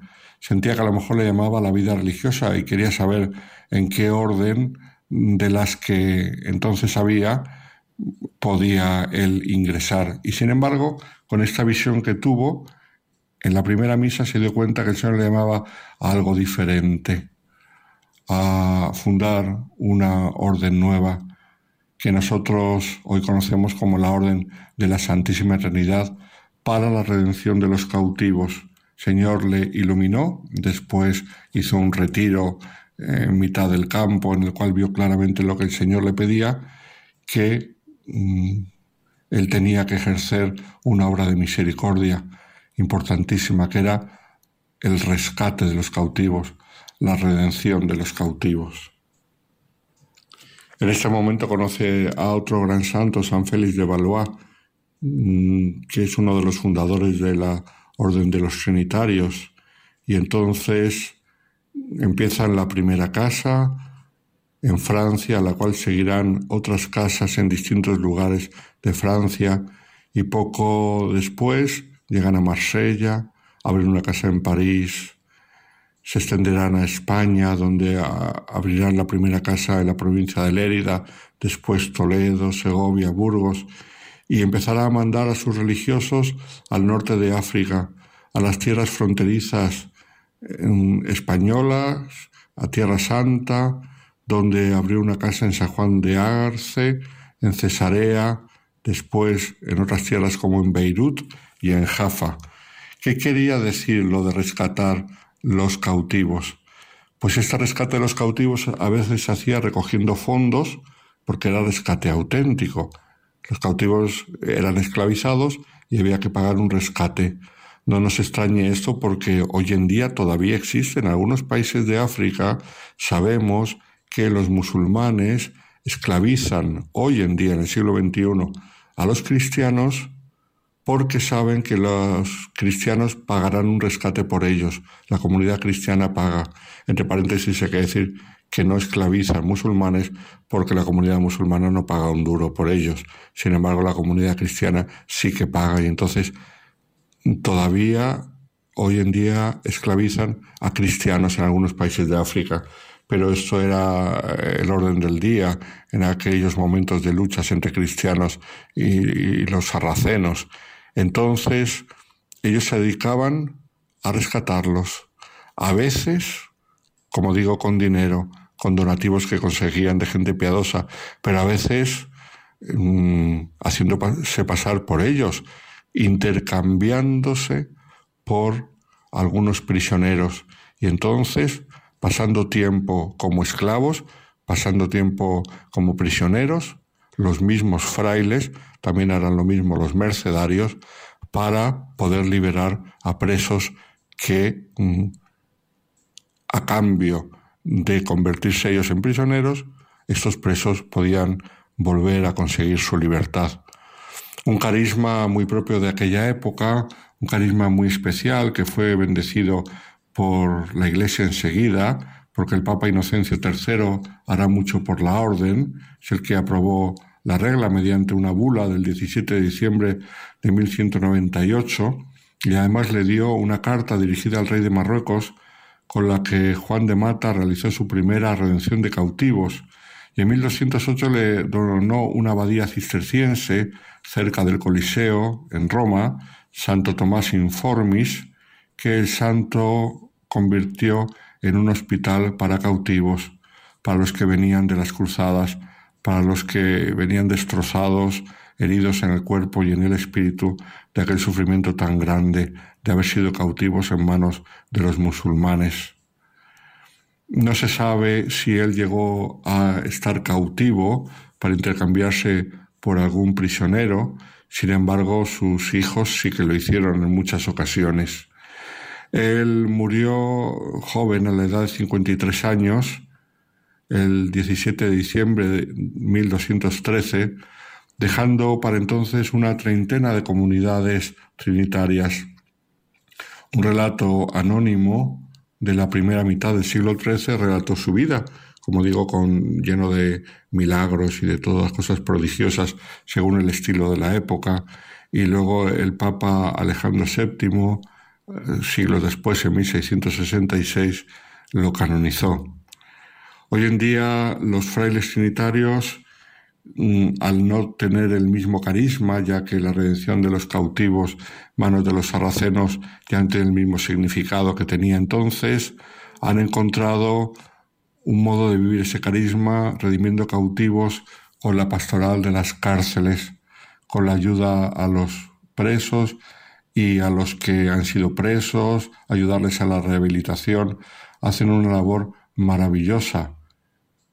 También a veces redimiendo a otro tipo de cautivos como son adictos, como son mujeres caídas en la prostitución, etcétera, etcétera. San Juan de Mata, cuyo cuerpo tuvo varias vicisitudes después de muerto, fue llevado a Madrid y de Madrid a Salamanca. Un santo que nos muestra cómo ante problemas históricos se puede eh, afrontar de muchos modos. Se pueden afrontar solamente con la historia, con la política, con la diplomacia. Todas estas cosas son importantes. También con la justicia, con la guerra en ciertas ocasiones cuando no se puede evitar, pero también se pueden afrontar con la misericordia, un modo muy específico cristiano que Juan de Mata vivió en plenitud. Ojalá su ejemplo nos ayude también a nosotros a mirar los acontecimientos históricos con ojos de misericordia. Muy buenas noches a todos los oyentes de Radio María.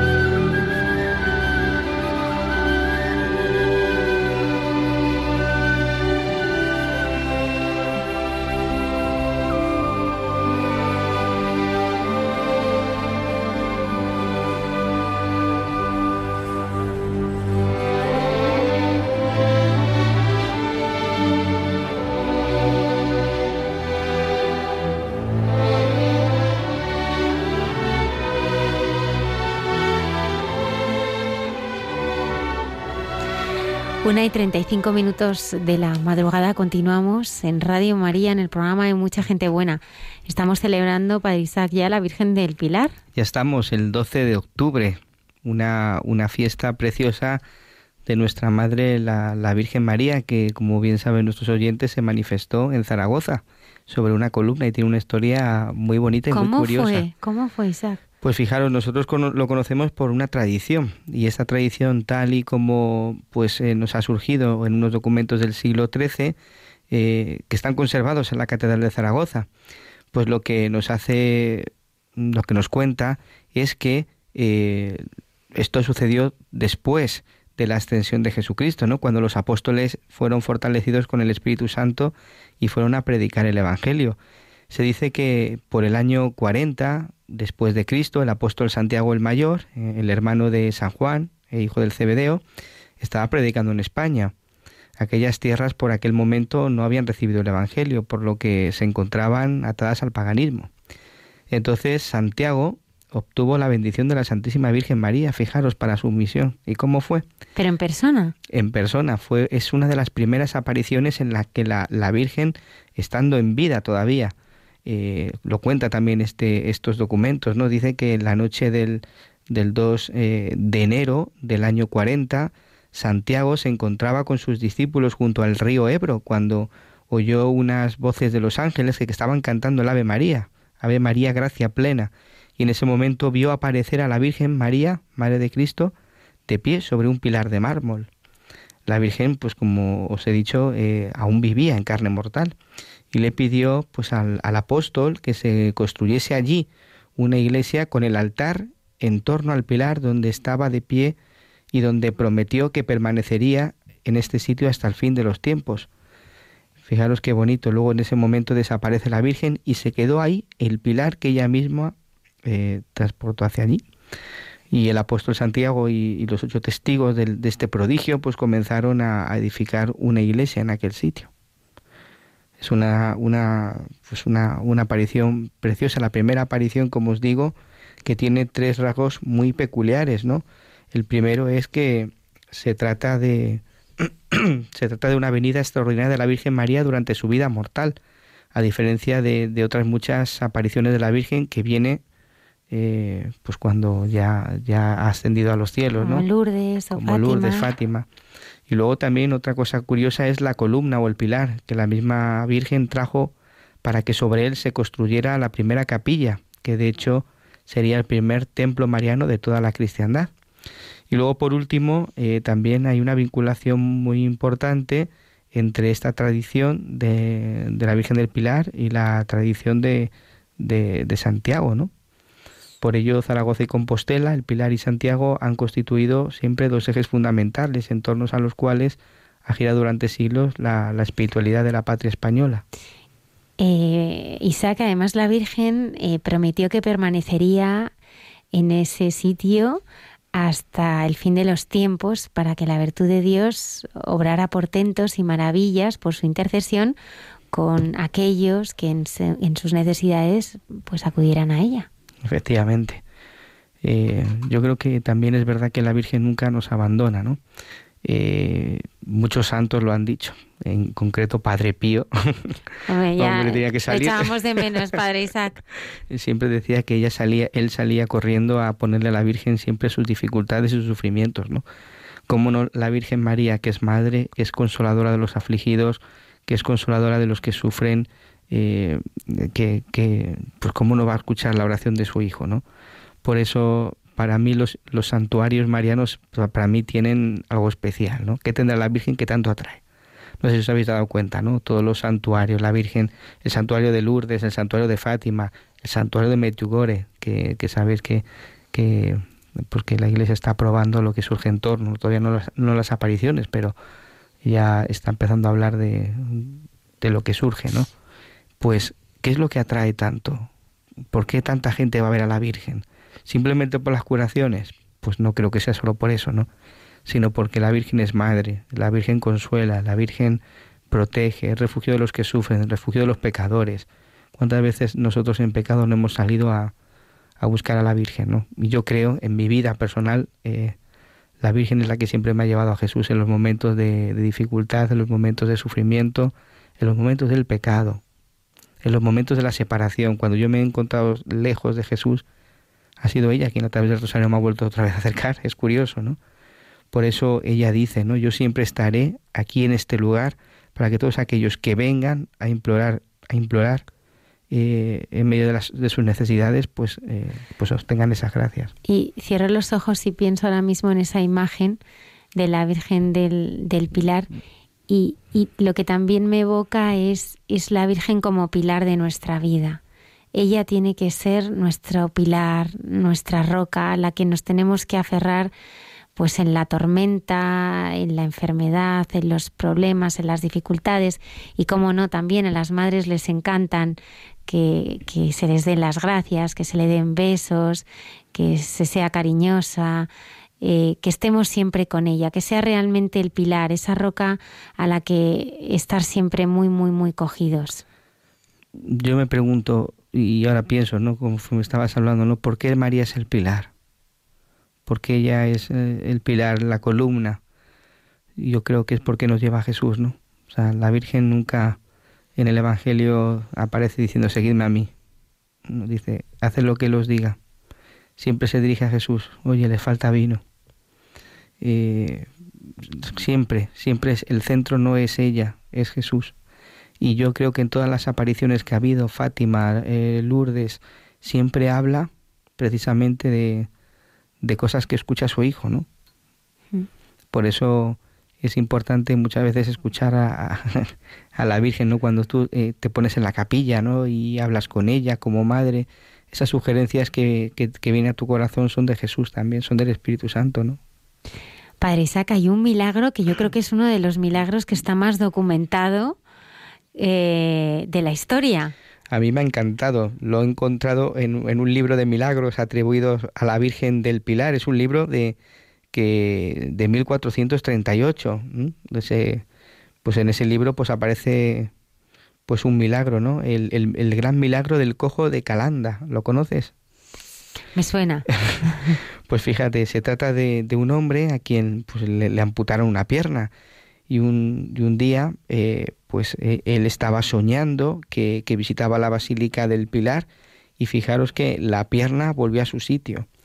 Esto era la misma pierna que él, que él había perdido y esto lo sabemos pues porque un médico cuando, eh, cuando hizo la cuando investigó esa pierna certificó que tenía las mismas cicatrices y el mismo grano infectado que tenía cuando le amputaron la pierna. Por eso decimos que es la misma pierna.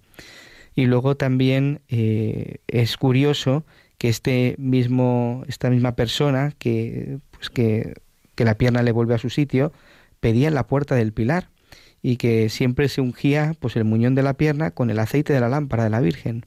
¿no? Imagino pues que no solamente sería pues con este aceite, ¿no? sino esa súplica del corazón, ¿no? Yo creo que a la Virgen se la conquista con el corazón, cuando uno se pone de rodillas y se rinde delante de ella y dice, mira, que no puede más, ¿no? necesito eh, la ayuda, ¿no? Y, y, fijaros que es un milagro que, como tú decías, Almudena, está muy certificado por médicos, por un notario incluso y por el propio párroco, ¿no? La hermana Carmen Pérez, en Entre tú y yo, ha dedicado también eh, una profunda reflexión a esta fiesta que celebramos hoy, la Virgen del Pilar.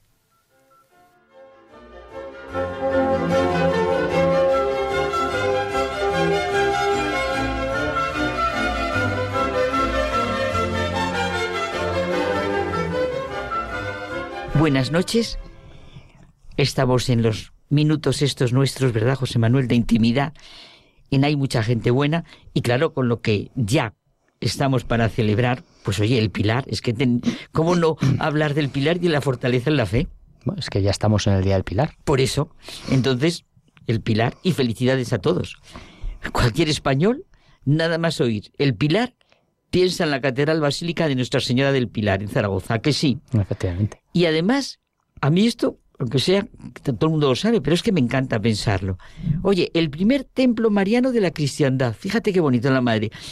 Se venera al pilar, la columna de jaspe, que según la tradición fue posta por la Virgen María, que viviendo aún se habría aparecido al apóstol Santiago el día 2 de enero del año 40 y en 1297, en una bula del Papa Bonifacio VIII, aparece la advocación de Nuestra Señora del Pilar. Lo bonito es que haya una tradición de, esta realidad, ¿verdad? Hmm. Es muy concreto. Y por eso me ha gustado tanto lo que pedimos en la oración colecta.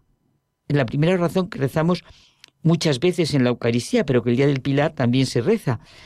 Pedimos por intercesión de la Virgen fortaleza en la fe, seguridad en la esperanza y constancia en el amor.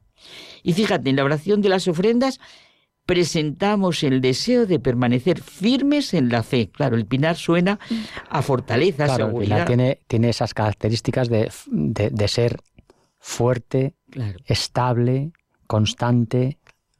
como es la madre.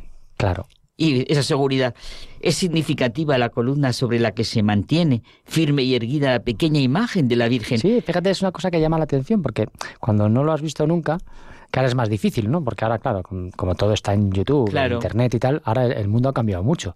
Pero antes, hasta que no veías las cosas, no sabías cómo eran. Era precioso. Entonces, claro, tú ves esa basílica tan grande, eh, ese pilar tan gigantesco y una virgen tan pequeñita. Precioso. Y lo que dice el, el himno, ¿verdad? Faro esplendente que mantiene viva la luz de la fe, la solidez del edificio de la iglesia, siempre perseguida, pero siempre en pie, manteniendo la esperanza del que se abraza su pilar. Y es muy bonito cuando cantamos que ese pilar es un rico presente de caridad del amor de Dios, Mm. que nunca desampara a su pueblo en los momentos difíciles. Bueno, la Virgen del Pilar es la patrona de la hispanidad, por eso las banderas de España e Hispanoamérica, todos los que hemos ido al Templo del Pilar conocemos la historia de las bombas lanzadas sobre la Sí, basílica es, es espectacular eso, ¿eh? en la Guerra Civil. Cuando sí. vas a la basílica, lo ves y, y- y cuéntalo, cuéntalo, porque Sí. es una cosa... Tú, cuéntalo tú, cuéntalo tú. No, bueno, es que es, es curioso porque eh, cuando entras ves que hay unas urnas con un, con un proyectil, ¿no? Una bomba grande, bastante grande, que, bueno, pues que en la madrugada del 3 de agosto de 1936, un bombardero del ejército republicano lanzó tres bombas sobre el templo, pero curiosamente ninguna explotó. Una quedó clavada a pocos metros de la basílica, otra atravesó el techo del templo Estupendo. y la última cayó en el mismo marco dorado del mural de Goya en el coreto. Claro. Entonces, eh, eh, lo, lo bonito es que esas tres eh, proyectiles están allí en una urna también como signo, Claro. porque al final todo es un signo, ¿no? Todo es Eh, signo, todo es signo. La Virgen María, la Madre de Dios y de la humanidad, sobre una columna o pilar que es el signo visible de su presencia, todo es signo. Creo que lo que nos importa es la veneración a Nuestra Señora del Pilar que se vive en esa basílica, lo que puede haber ocurrido allí, lo que ante esa bendita Virgen del Pilar, como en tantos templos dedicados a la Virgen, se ha orado, contemplado, las vidas que han cambiado si pasa en todos los templos, los sufrimientos aceptados, las alegrías vividas, las Eucaristías, las celebraciones con ocasión de fiestas, de tantos motivos como hay en la vida personal, familiar, social, cultural, histórica, nos hemos acostumbrado a la advocación de Nuestra Señora del Pilar, pero es magnífico lo que decimos, y tú lo has repetido, pilar, apoyo, columna, el símbolo de la fe representado por un pilar, la entereza, la constancia, la firmeza, la seguridad. Pero fíjate, a mí ahora una cosa que has dicho, eh, en cuanto a, dices, lo que puede haber ocurrido allí, milagros, miles, algunos realmente extraordinarios, como la del cojo de Calanda. Miguel Pellicer, joven de 23 años, que trabajando en el campo, le pasa un carro por encima del tobillo, le destroza la pierna, eh, se le casi se le pudre entera y entonces le tienen que amputar la pierna. Y bueno, pues entonces, claro, de, de prometedor agricultor, pues Fíjate pasa a ser un pasa. pobre lisiado Claro. y entonces se puso a pedir en la puerta de la basílica.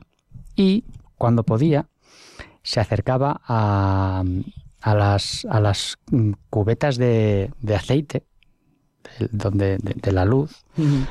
Y entonces eh, se rociaba el muñón con la esperanza de que la Virgen del Pilar Le curara. La Vamos madre. y bueno, pues estuvo dos años y medio, que era, digamos, el, el, el pobre oficial que tenía, como en tantas iglesias de hoy, sí, sí, que, que hay. que hay el pobre verdad. oficial, que ya sabes hasta cómo se llama, en fin, que le preguntas cómo está. Pues allí el pobre oficial, el, el lisiado, era pues eh, Miguel Pellicer. Le conocía a todo el mundo y todo el mundo sabía que tenía un muñón.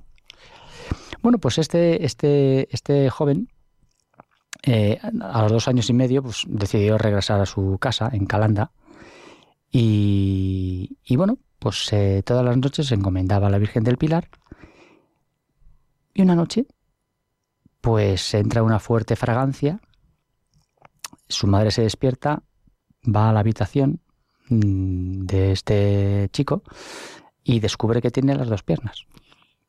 Qué maravilla. Entonces, eh, es un hecho que, bueno, ante el suceso tan extraordinario, eh, bueno, pues hubo, de Calanda, hubo, un, hubo un proceso que, dada la trascendencia que tuvo en su día, pues hubo un proceso a los dos meses de pasar, eh, absolutamente público, interrogatorios, investigación, precisamente en, en pos de la, de la transparencia del milagro, ¿no? Y quedó absolutamente probado con actas notariales, declaraciones de los médicos, de que, realmente eso había ocurrido así. Ah, parece que ha habido unos historiadores ahora que dicen que no, que es que era una cosa que le convenía a la iglesia. Ya sabemos cómo son lo de siempre. lo de siempre. La cosa es que está ahí. Y esto, bueno, a mí me gusta porque es un milagro extraordinario, ¿no? porque Dios lo puede todo. Dios lo puede todo. Para Dios no hay nada imposible. Es verdad, oye, que en todos los templos marianos se respira un aire de universalidad, de catolicidad, porque la madre, es la experiencia universal de la humanidad, fundida con la también catolicidad de la razón religiosa. En el pilar se siente profundamente. El pilar es un precioso símbolo, ¿verdad que sí?, de lo que es la madre en la vida humana. Claro. Pilar, apoyo, columna, que decíamos al principio, tierra en la que nace la vida. Y esto junto a la experiencia religiosa, a la experiencia de la fe. Dios que viene a nosotros en el Hijo de María. Me parece que tenemos que acabar. Sí, que nos echan si no.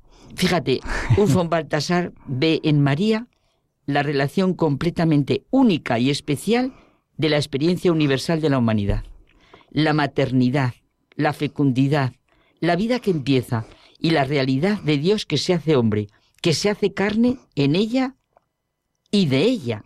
Bueno, que María, la Madre de Dios hecho hombre, es una maravilla y todos los nombres los tiene ella y con el milagro que tú has contado. Es Dios el que así crea, el que así actúa, el que así elige ese encuentro con el hombre a través de la madre, lo más universal y lo más católico. Pues nada, el pilar que nos iba de apoyo, de firmeza y de fe. Hasta la semana que viene. Hasta la semana que viene.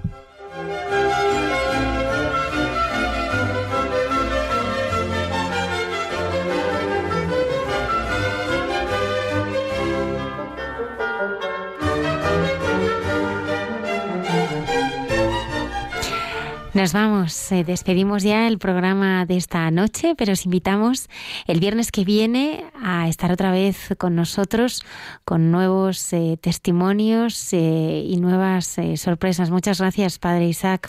Muchas gracias, Almudena. ¿Qué semana te espera? Una semana bastante cargadita de trabajo, de, de parroquia, de tribunales, de todo. ¿Y el programa del Padre Pío cuando lo escuchamos? Pues lo escucharemos este domingo, ¿no? El siguiente. ¿A qué hora? A las 11, el domingo a las 11 de la mañana.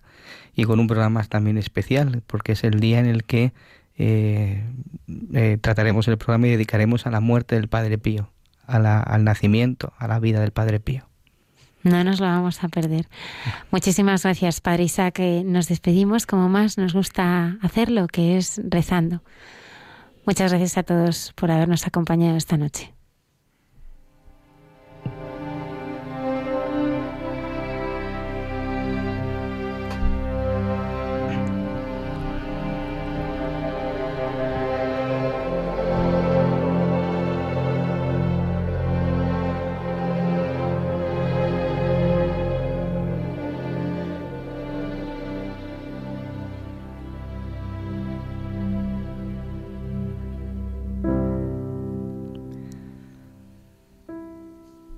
Madre mía y Madre nuestra.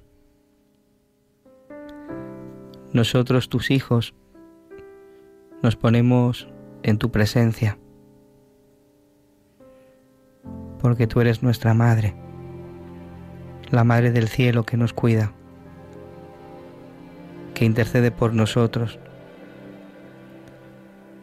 Tú nos consuelas en medio de nuestras aflicciones de nuestros sufrimientos, de nuestras cruces. Venimos a refugiarnos necesitamos que nos lleves a Jesús, fruto bendito de tu vientre. Acuérdate de todos tus hijos que sufren, que sufren las consecuencias de la cruz, los enfermos, nosotros que necesitamos tu protección cada día. Acuérdate también en el día de hoy del cuerpo de la Guardia Civil que celebra su fiesta. Bendice a cada uno de ellos. Gracias Madre por estar a nuestro lado y por llevarnos a tu Hijo.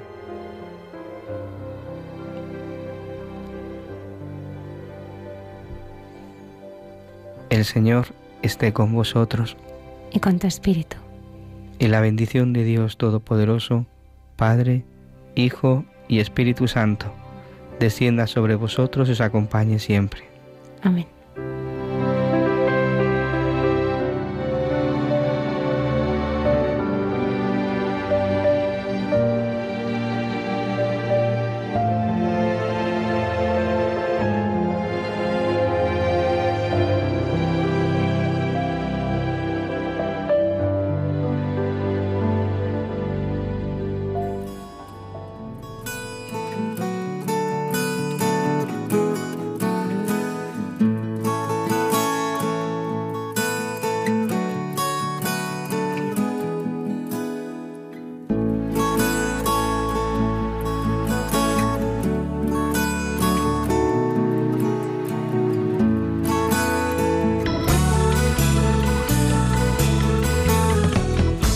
Escuchado en Radio María Hay mucha gente buena, un programa dirigido por Almudena Delgado.